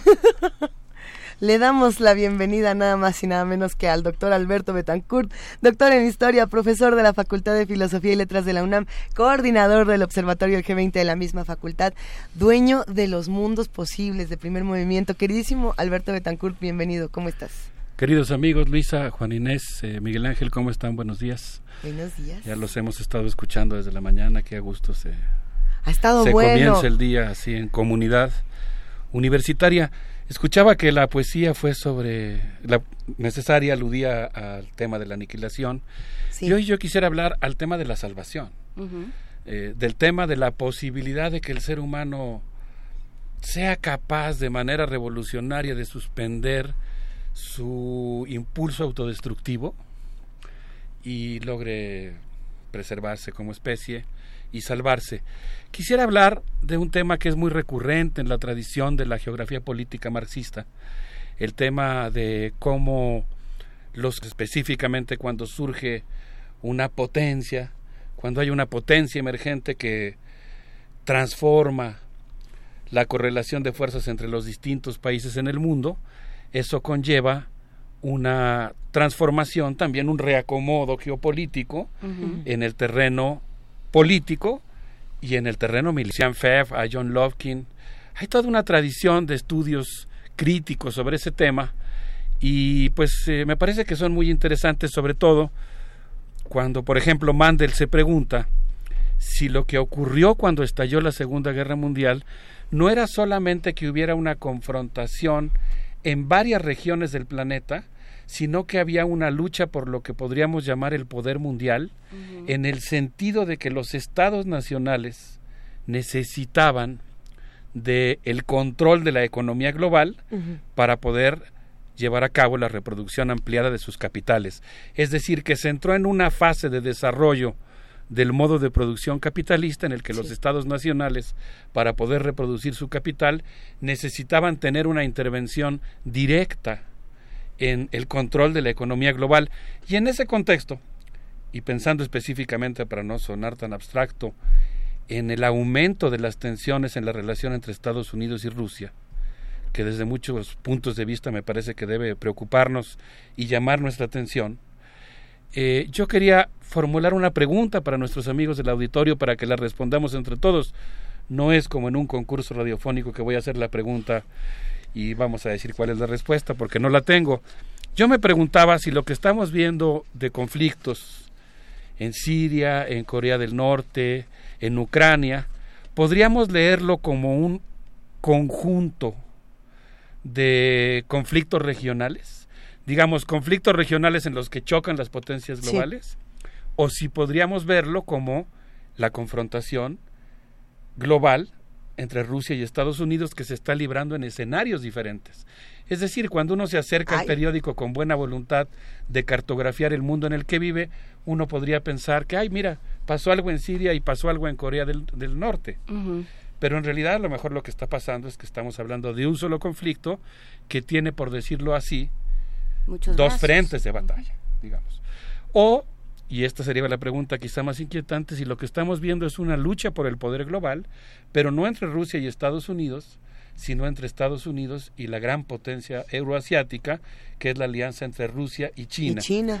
Entonces quisiera proponer a nuestros amigos de TV UNAM y Radio UNAM a toda la comunidad que hacemos primer movimiento, que tratemos entre todos de responder estas preguntas y yo quisiera ofrecer para la discusión y el análisis geopolítico hecho desde esta ciudad eh, algunas capsulitas, algunas postales que nos van a llevar a viajar a algunos lugares del mundo muy brevemente, son nueve, pero van a ser muy chiquitas y muy concentradas. Nuestro primer lugar de visita es la sede de la ONU en Viena, en donde el 14 de julio de 2015, Mohammad Javad Zarif, nacido en 1960 y profesor de la Universidad de Teherán, canciller de la República Islámica de Irán, posó para una foto histórica tras signar el tratado eh, conocido como el Acuerdo 5 más 1, en el que participan los cinco miembros del Consejo de Seguridad de la ONU, más Alemania e Irán, en el cual la República Islámica de Irán se compromete a no desarrollar un arma nuclear durante los siguientes diez años. Es un momento histórico. Es un momento histórico porque demuestra que es posible evitar la proliferación nuclear y la guerra. Y yo creo que nosotros tenemos que documentar este tipo de acontecimientos cuando se demuestra que puede triunfar la inteligencia, la negociación y el diálogo en vez de la violencia. Yo vi la foto, una foto que parece cualquiera, pero vi las banderas de los países signatarios del acuerdo. Me llamó mucho la atención cómo está ahí Mohammad Javad Zarif y al fondo está la bandera iraní con su tawit Ustedes saben que la bandera iraní tiene los mismos colores que la bandera mexicana, verde, blanco y rojo, nada más que los tiene en franjas, en franjas horizontales y tiene al centro un pequeño signo, el tawit. Yo no lo sabía, es un signo diseñado por Hamid Nadimi y tiene muchos significados, es un monograma porque reúne letras que quieren decir diferentes cosas, por ejemplo, son letras, la letra alfa, la letra lam, pero al mismo tiempo estas letras, que además de que conforman una frase religiosa que alude a la, también es un tulipán que representa la posibilidad de que el ser humano de lodo construya una cosa hermosa, se transforme, digamos, se convierta y construya una cosa hermosa. Y yo creo que para empezar esta conversación en la que vamos a tocar algunos temas difíciles que tienen que ver incluso con la posibilidad de la guerra entre Estados Unidos y Rusia, que lamentablemente se acerca un poco en el escenario internacional, pues es muy importante mantener la idea de que es posible conjurarla si se actúa con la suficiente inteligencia y si intervienen los actores, en este caso yo diría la sociedad civil internacional que lo puede evitar. La segunda escena de nuestro recorrido del día de hoy transcurre en la cabina de un submarino clase Ohio. eh, este submarino está navegando mientras alguien en el puesto de mando está observando un mapa con el relieve submarino para acercarse a la península de Corea. Todos sabemos que en los mares, en las profundidades de ellos, hay montañas, hay llanuras, hay el equivalente a las selvas tropicales que son los arrecifes coralinos. Y este submarino se está acercando a la costa de Corea. Resulta que el 2 de febrero de este año, el gobierno de Estados Unidos aprobó su nueva estrategia nuclear. Es una estrategia que tiene muchas novedades en relación a la que se había aprobado cinco años antes por el gobierno de Obama. La Nuclear Posture Review, la revisión de su estrategia nuclear, incluye, por ejemplo, mayor flexibilidad para que el presidente de los Estados Unidos pueda disponer de los arsenales nucleares sin tener que recurrir a la autorización o la información de otras instancias. Esto lo habíamos comentado y aquí es digno de toda preocupación, porque como bien dijo Guillermo Almeida en el periódico La Jornada, estamos en manos de locos. Es decir, se han ampliado las posibilidades de que el presidente disponga autónomamente de las fuerzas nucleares, porque aunque sea el presidente de Estados Unidos, no las puede usar así como así. Es como un policía, aunque traiga una pistola, no es que pueda hacer lo que él quiera con esa pistola. Hay una serie de normas en la cual se establece, o bueno, que existen las normas, se pueden cumplir o no, pero existen normas respecto a en qué casos, normas jurídicas y normas éticas o morales, en las cuales se establece cuándo se pueden usar y cuándo no. El problema de esta nueva estrategia es que se permite que el presidente de Estados Unidos disponga de ellas con mayor flexibilidad. Vienen muchas novedades más en esta estrategia. Viene, por ejemplo, la idea de que se tienen que reforzar, y esto me preocupó mucho, no puedo dejar de aludir a la película eh, del doctor Strangelov, que ya hemos mencionado aquí, porque una de las características de, este, de esta estrategia nuclear es que se van a reforzar los sistemas de control y comando de los arsenales que se llaman NC3. ¿Y saben cuál es la característica para la que se van a invertir miles de millones de dólares, la posibilidad de lo que llaman la supervivencialidad después de un primer ataque nuclear. Es decir, que en términos completamente en serio y reales, el gobierno de Estados Unidos va a, va a invertir para reforzar sus búnkers de tal manera que está pensando que en caso de una guerra nuclear ellos puedan sobrevivir para seguir comandando sus tropas en este escenario verdaderamente apocalíptico que cuesta tanto trabajo imaginar. En esta estrategia hay dos características que me llaman la atención. Estados Unidos dice que Rusia se ha vuelto muy agresivo, que tiene un arsenal nuclear superior al estadounidense. Sabrá Dios si es parte de la propaganda. Sonó rara mi expresión, ¿verdad? Pero lo digo así ante esta inmensidad, cosa imponente, ¿no? Pero eh, la, la estrategia afirma que Rusia tiene arsenales nucleares más modernos y poderosos que ellos, que Estados Unidos, y además dice que su principal enemigo en Asia es China. Y literalmente dice con una arrogancia que lo deja uno pasmado cuando lee directamente el documento, que fue mi caso, que China está desafiando la tradicional supremacía de los Estados Unidos en el oeste del Océano Pacífico. Entonces, pues yo me quedé pensando en el gran riesgo. Bueno, ahí menciona también lo de las islas artificiales chinas, Menciona muchas cosas más, pero pues yo me quedé pensando en la tripulación de un submarino clase Ohio, que mide 170 metros de longitud. Transporta 24 misiles Trident II, cada uno de los cuales es 35 veces más poderoso que Little Boy, y que está ahí eh, amenazando a Corea del Norte como parte de una estrategia pensada por estos militares norteamericanos que dicen la presencia de ese submarino ahí es el elemento más importante de nuestra triada para contener a China y a Rusia para que sepan que les puede pasar algo terrible si se atreven a desafiarnos. Al final voy a cerrar justamente con el caso de Corea y algo esperanzador para no quedarnos con este terror que desafortunadamente se queda vibrando en el aire. ¿Les parece si vamos a otro lugar? también es aterrador, pero después vamos a ir mejorando. vamos, a ir, vamos a ir del sótano hacia la superficie, hacia lo luminoso, hacia lo triunfante. Este sí es realmente preocupante, es una cárcel clandestina que se ubica en la fascinante ciudad de Bangkok, en Tailandia. Ahí Gina Haspel, quien desde 1984 ingresó a la CIA y fue subdirectora de una eh, subdirección de esta oficina. Es una oficina, la CIA tiene operaciones especiales que incluyen asesinar, eh, que son, deben ser autorizadas por el presidente, pero es una oficina. Y esta oficina tiene una división que se llama la eh, División de Servicio de Operaciones Clandestinas, del cual fue directora Gina Haspel. Ya nomás si uno dice eso, echa a volar su imaginación.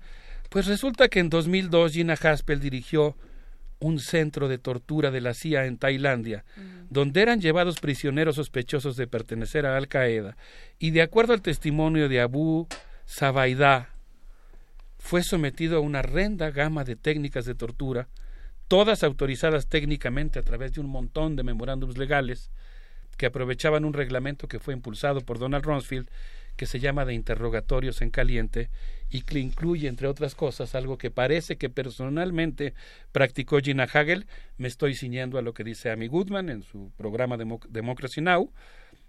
Ella personalmente participó en los interrogatorios de ahogamientos simulados lo que aquí la policía judicial llama posito o tehuacanazo, se practicó, lo practicó directamente la hora directora de la CIA. Es parte de esta grave preocupación que hoy existe en el mundo respecto a si se está militarizando el gobierno de Estados Unidos. Y en ese sentido nos podríamos ir, antes de irnos a la música, al Palacio de Westminster, en Gran Bretaña, en Londres, ese lugar gótico, fascinante, en donde Teresa May culpó a Rusia de envenenar al exespía británico de origen ruso Sergei Skripal. Yo no había entendido bien lo que pasaba porque decían que es un espía ruso. No, es un espía de origen ruso, de nacionalidad rusa, que espiaba para el gobierno británico. Fue espiaba a los rusos. Espiaba a los rusos. Siendo ruso, espiaba a los rusos y le daba la información al gobierno británico. Fue detenido, estuvo cuatro años en prisión y en estas cosas tan propias de la Guerra Fría, pero que siguen vigentes, eh, en un intercambio de prisioneros fue liberado, alcanzó a viajar a Gran Bretaña y ahora pues se encuentra eh, muy grave de salud por un envenenamiento. Pero lo que llama la atención de esta eh, declaración hecha por Teresa May ocurrida en este gótico lugar de Westminster, fascinante, junto al TAM, es que fue acompañada de una declaración firmada por los gobiernos de Alemania, de Alemania, Francia y Estados Unidos, en el que culpa a Rusia y anuncia una nueva generación de sanciones contra ese país. Yo les propondría que vayamos a escuchar un poquito de música, si les parece bien.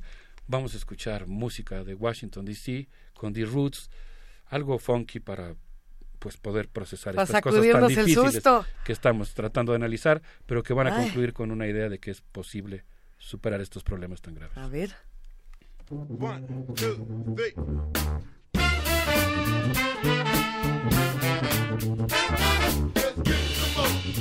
Y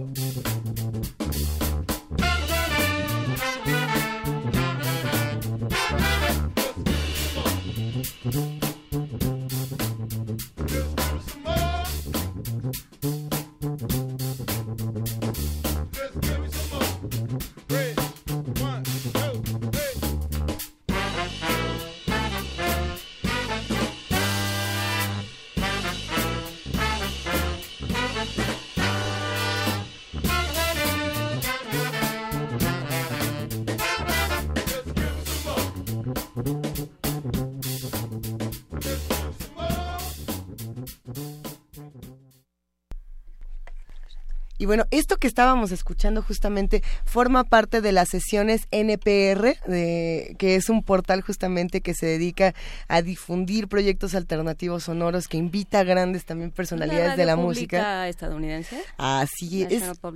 Una verdadera joya la página de las sesiones de NPR, la pueden encontrar en internet de una manera facilísima. NPR más y ya con eso lo pueden encontrar. En Gabinete de Curiosidades también hay por ahí una entrada de las sesiones de NPR.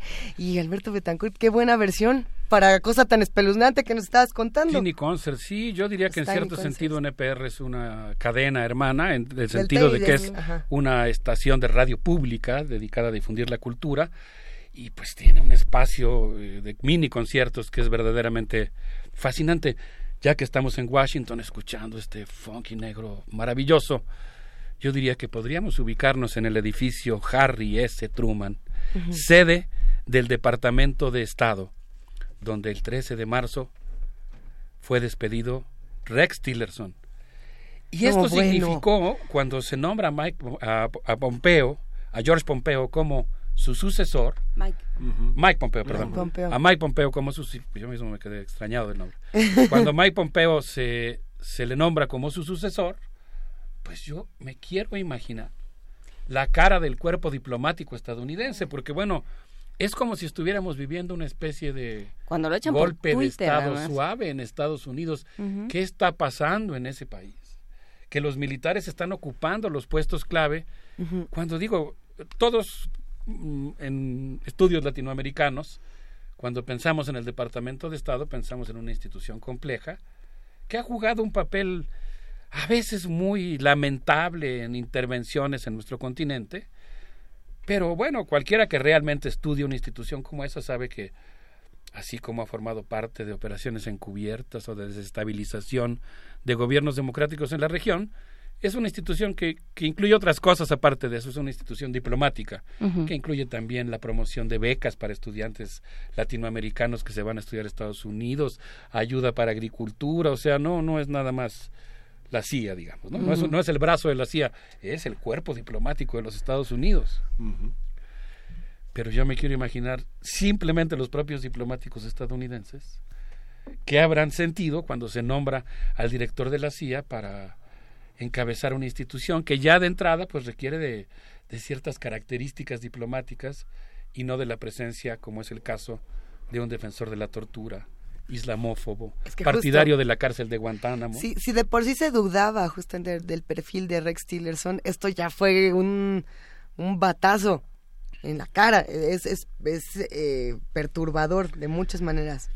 Como verán ustedes, estamos, estamos recorriendo distintos lugares, pequeños, bueno, pequeños grandes acontecimientos históricos.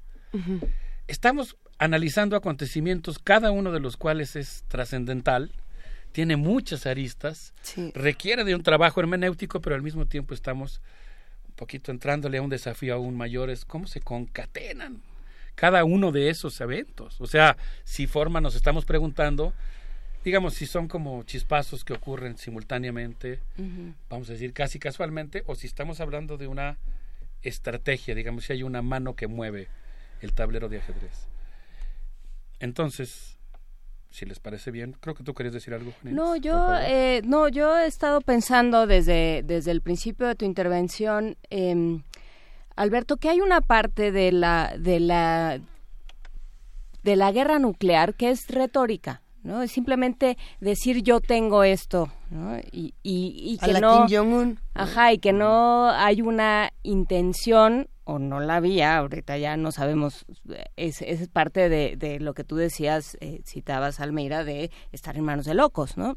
Ya no sabes hasta dónde puede llegar, pero hay una parte que es retórica nada más, ¿no? Que se queda nada más en la posesión de las armas sin la intención de utilizarlas, o eso pensamos. Pero también hay otro lado que es, eh, hay otro lado de este juego de fuerzas que pasa por las guerras por encargo y que es espantosamente real. Si uno ve Yemen, si uno ve Siria, la eh, esta, este tablero de ajedrez, pues tiene víctimas reales, ¿no? Tiene tiene eh, zonas y, y personas que no van a volver nunca que, ya no tienen casa, que ya no tienen país, que ya no tienen posibilidad de reconstruirse o que les va a costar muchísimo trabajo reconstruirse porque se está librando en su territorio una guerra, eh, lo, que, lo que Gilberto Conde llama guerras por encargo y que en inglés se llama proxy wars, ¿no? Entonces creo que hay muchos, muchas aristas de este tema, más allá de, eh, de pensar en esta retórica y en este discurso belicista, salvaje, eh, inexperto, torpe y que no toma en cuenta a los seres humanos, pues hay que pensar en siempre en los seres humanos que sí se están quedando sin país y que sí se están quedando víctimas de una guerra en la que no tienen nada que ver. Yo, yo creo que tienes toda la razón, Juan Inés. Eh, sí creo que hay a veces un uso retórico de las armas nucleares, pero es un uso retórico que se vuelve peligroso. Claro. Es como si alguien que anda armado todo el tiempo está aludiendo a que voy a sacar la pistola o la saca y la pone sobre la mesa. A lo mejor, bueno, lo primero que dicen algunos expertos que trabajan en ese tema es ya la está usando. Incluso si la evoca.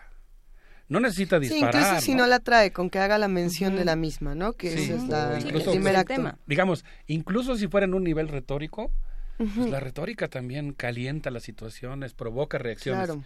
Segundo, y tienes toda la razón, pues es, es, sintomática, ¿no? O sea, aunque no se use, está ahí y es expresión de toda una maquinaria poderosa de guerra.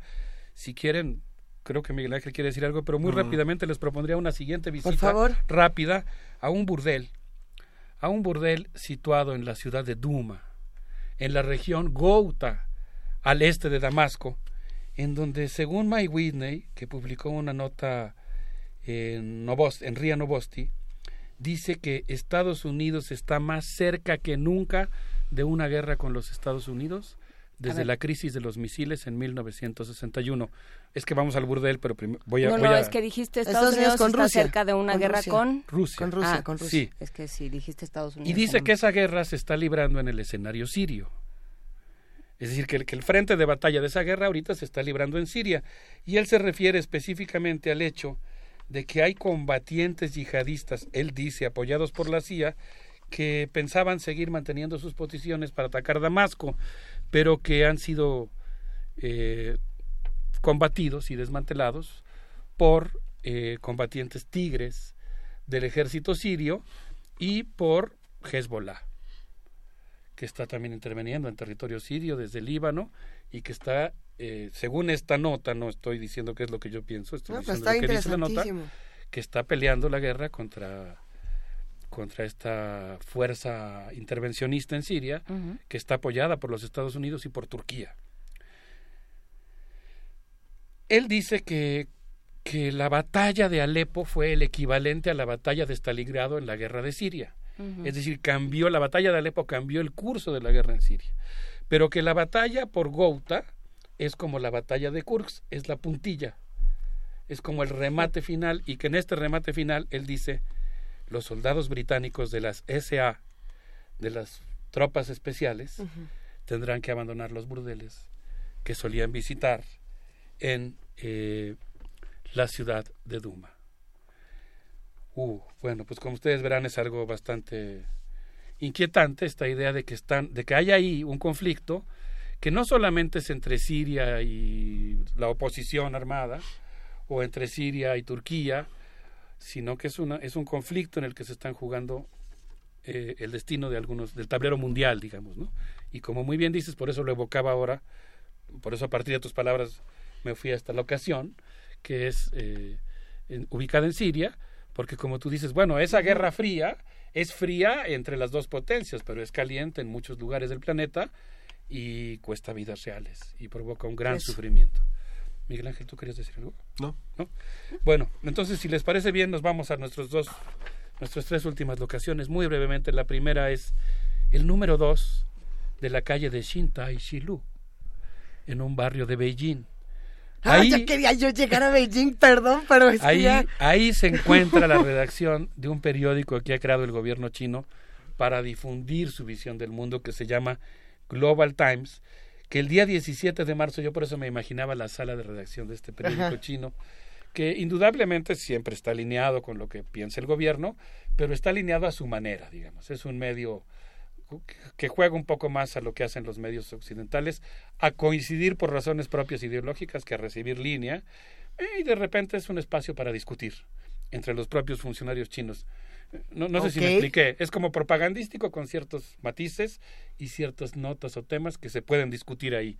Me imaginaba yo a los periodistas de- del periódico discutiendo su editorial del 17 de marzo, que no se llama así, pero básicamente la idea central es que hay en juego un bullying contra Rusia y que eso significa un calentamiento de las relaciones bilaterales eh, entre Rusia y Estados Unidos que es muy peligroso y hace un llamado al gobierno de los Estados Unidos a, asumir una actitud mínimamente coherente que permita saber en qué mundo estamos viviendo y, qué posición está tomando un gobierno del mundo que tiene una responsabilidad tan grande como es el norteamericano, penúltimo lugar al que... No es cierto, ya terminamos, es el último, no el penúltimo.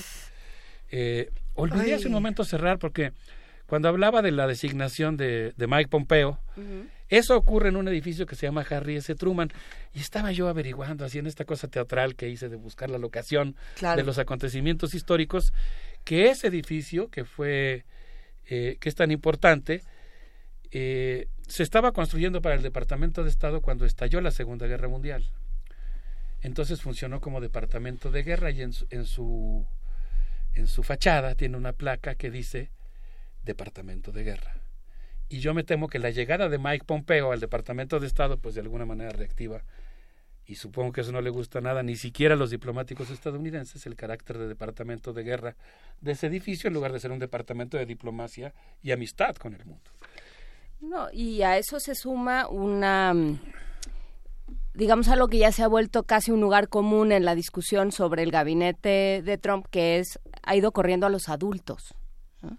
Este, se hablaba de Rex Tillerson, se hablaba, eh, se habla también de, mm, eh, Matters, ¿cómo se llama? El, el, general que también eh, forma parte de su gabinete, como los adultos y que siempre dicen que también ya lo van a echar. ¿Matis? Matters. Ajá. Este, sí, que, que, que si ya, ya se van a ir los adultos. Entonces, sí, o sea, en manos de, de, de quién está el mundo, en manos de quién está esta discusión y de qué estamos hablando, digamos, cómo nos estamos, eh, eh, eh, qué estamos entendiendo por el Estado-Nación.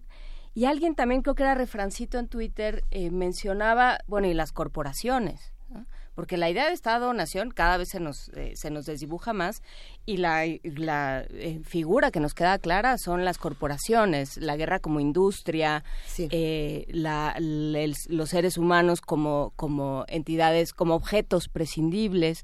Todo eso está en, en esta discusión que ya va escalando, como tú dices, Alberto, hacia hacia otros, otras regiones, ¿no? No nada más aquello que vimos en las películas y que nos hemos contado como la, como la narrativa de la Guerra Fría, sino a algo real.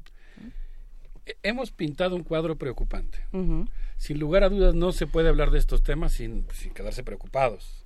Ahora yo quisiera cerrar insistiendo en la posibilidad, digamos, firmemente demostrable de que se puedan cambiar las cosas que la humanidad no tiene que marchar inexorablemente hacia este espíritu autodestructivo. Por eso les propongo que nos despidamos en una última locación, el Estadio Olímpico de Pyeongchang, donde se inauguraron el pasado 9 de febrero los Juegos Olímpicos de Invierno, con un acontecimiento completamente inesperado que se salió del guion imperial, de la confrontación interimperialista y que ocurrió a contrapelo de lo que estaba deseando Donald Trump. Eh, resulta que unos días antes, el 10 de enero, se reunieron Ri Song Wong y Cho Myung, los cancilleres de la República Popular de Corea, conocida como Corea del Norte y Corea del Sur, y acordaron que las delegaciones de ambos países marcharan conjuntamente como parte de un proceso de reconciliación. Esa sorpresa de la historia, ese bonus optimus, esa optimum, esa posibilidad de que las cosas de repente, contra todo pronóstico, marchen bien y predomine la inteligencia y la concordia y el diálogo, me parece que es algo que tenemos que tener muy presente para que nuestro país recupere el papel que debe de jugar en las relaciones internacionales en el mundo, en lugar de andar acatando designios del Departamento de Estado, porque México debía haber formado parte de esa búsqueda de la conciliación y no haberse alineado como hizo con la guerra. Muchas gracias a todos, un abrazo. ¡Ah! ¡Qué participación, querido Alberto Betancourt! Se quedan muchas preguntas, por supuesto, y, muchos conflictos que discutir. Te han mandado muchos mensajes, como siempre, en redes sociales. Eh, uno de ellos, por ejemplo, era justamente lo que hemos platicado en las últimas semanas. No, ya meses. ¿Qué semana de qué Desde el año pasado estábamos hablando de este conflicto. Estados Unidos, Rusia, China, Corea del Norte, Corea del Sur, y por ahí entraba también Japón que en esta ocasión no fue una de las paradas de tu viaje, que es interesante porque ahorita, por lo menos ahorita, no está tan metido en, este conflicto.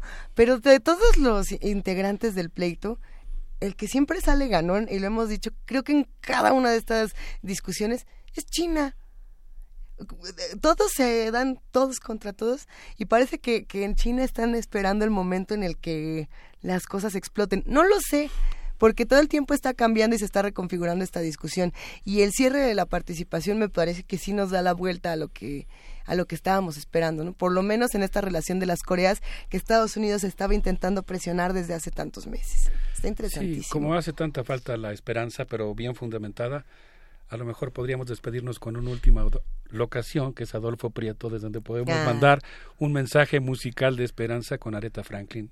Mm. Y esto que es prácticamente de contacto con la divinidad. A ver si les gusta. Buenos, buen día para todos.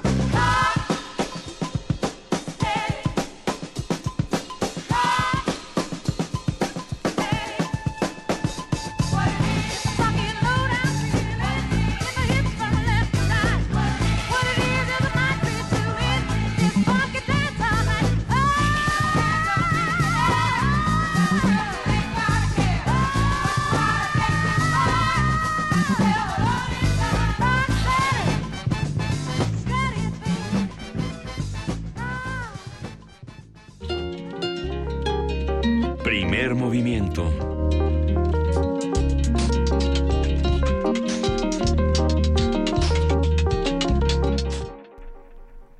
Seguimos aquí en primer movimiento. En este momento son las 9 de la mañana con 50 minutos y todavía tenemos una llamada importante eh, que compartir con todos los que nos escuchan, Miguel Ángel Juan. Vamos a conversar con el doctor León Enrique Ávila. Eh, es eh, un tema que tiene que ver con la defensa de los humedales de San Cristóbal de las Casas, un tema fundamental. El doctor Enrique Ávila, León Enrique Ávila, es defensor de los humedales y profesor de la carrera de Desarrollo Sustentable de la Universidad de Chiapas y ya está en la línea. Buenos días, doctor. Buenos días a todos. Gracias por la invitación. ¿Cómo entendemos esta propuesta en el marco del Día Mundial del Agua y qué representa esta defensa en el marco de una de una dificultad nacional en torno a, este a una, una postura en torno a esta defensa de nuestros recursos naturales? Muy, muchas gracias. Mira, hoy se conmemora este Día Mundial del Agua y tarde o temprano, este, con mucha tristeza, con mucha indignación, pues en lugar de conservar nuestros recursos hídricos, más que México tiene un grave problema de disponibilidad de agua y de agua potable, ¿no? Más de 100 cuencas están contaminadas. Aquí en la ciudad de San Cristóbal de las Casas, en Chiapas, se encuentran con dos áreas naturales protegidas, una los humedales de montaña Laquís, otro humedales de montaña Lagos de María Eugenia, las cuales este, se encuentran gravemente amenazadas. El día lunes, 19 de marzo del 2018, eh, una constructora particular quiere hacer un fraccionamiento en las inmediaciones del Parque de los Humedales, enfrente donde está la Dirección de Ecología del municipio de San Cristóbal de las Casas y está la Secretaría de Protección Civil, empieza a vaciar rellenos, rellenar el humedal y, llenarlo de materiales de construcción, ¿no? Tarde o temprano hay que entender que los humedales tienen funciones ecológicas importantísimas, aparte de ser un reservorio de biodiversidad donde hay más de 11 especies endémicas biológicas que solo existen aquí en esta parte del planeta, ¿no? Y no hay en otra parte del mundo, eh, previenen las inundaciones en la ciudad, ¿no? Esta ciudad se inunda, ¿no? Por las lluvias que caen, previenen el surgimiento de fenómenos meteorológicos como los tornados. Hace una semana, diez días hubo un tornado en una zona donde anteriormente había humedales, los rellenaron, la gente pobló, y pues ahí se llevaron las láminas estos estos grandes vientos y la tercera, digamos, nos provee de agua. El 70% del agua de la ciudad de San Cristóbal de las Casas viene de los humedales, ¿no? Y sin embargo, irracionalmente, eh, a nivel municipal, el, el municipio permite, digamos, esta, este relleno, a nivel estatal que tendría que actuar porque es un área natural protegida y es un partido verde ecologista el que gobierna el Estado, debería actuar y, prohibir, digamos, que se estén dando estos rellenos. Hay más de 16 rellenos solo en las de las 115 hectáreas, que es el área natural protegida de humedales de montaña María Eugenia, ¿no? El gobierno federal tiene actuación porque es un sitio Ramsar, que es una ciudad iraní, donde se dio esta convención en el cual se declaró en el año 2012 como un sitio de importancia internacional donde el gobierno federal mexicano tiene la responsabilidad de proteger este espacio, proteger el agua, garantizar que no se inunde la ciudad, ¿no? Porque es el bien común de todos. Sin embargo, pues es muy grave lo que ha pasado.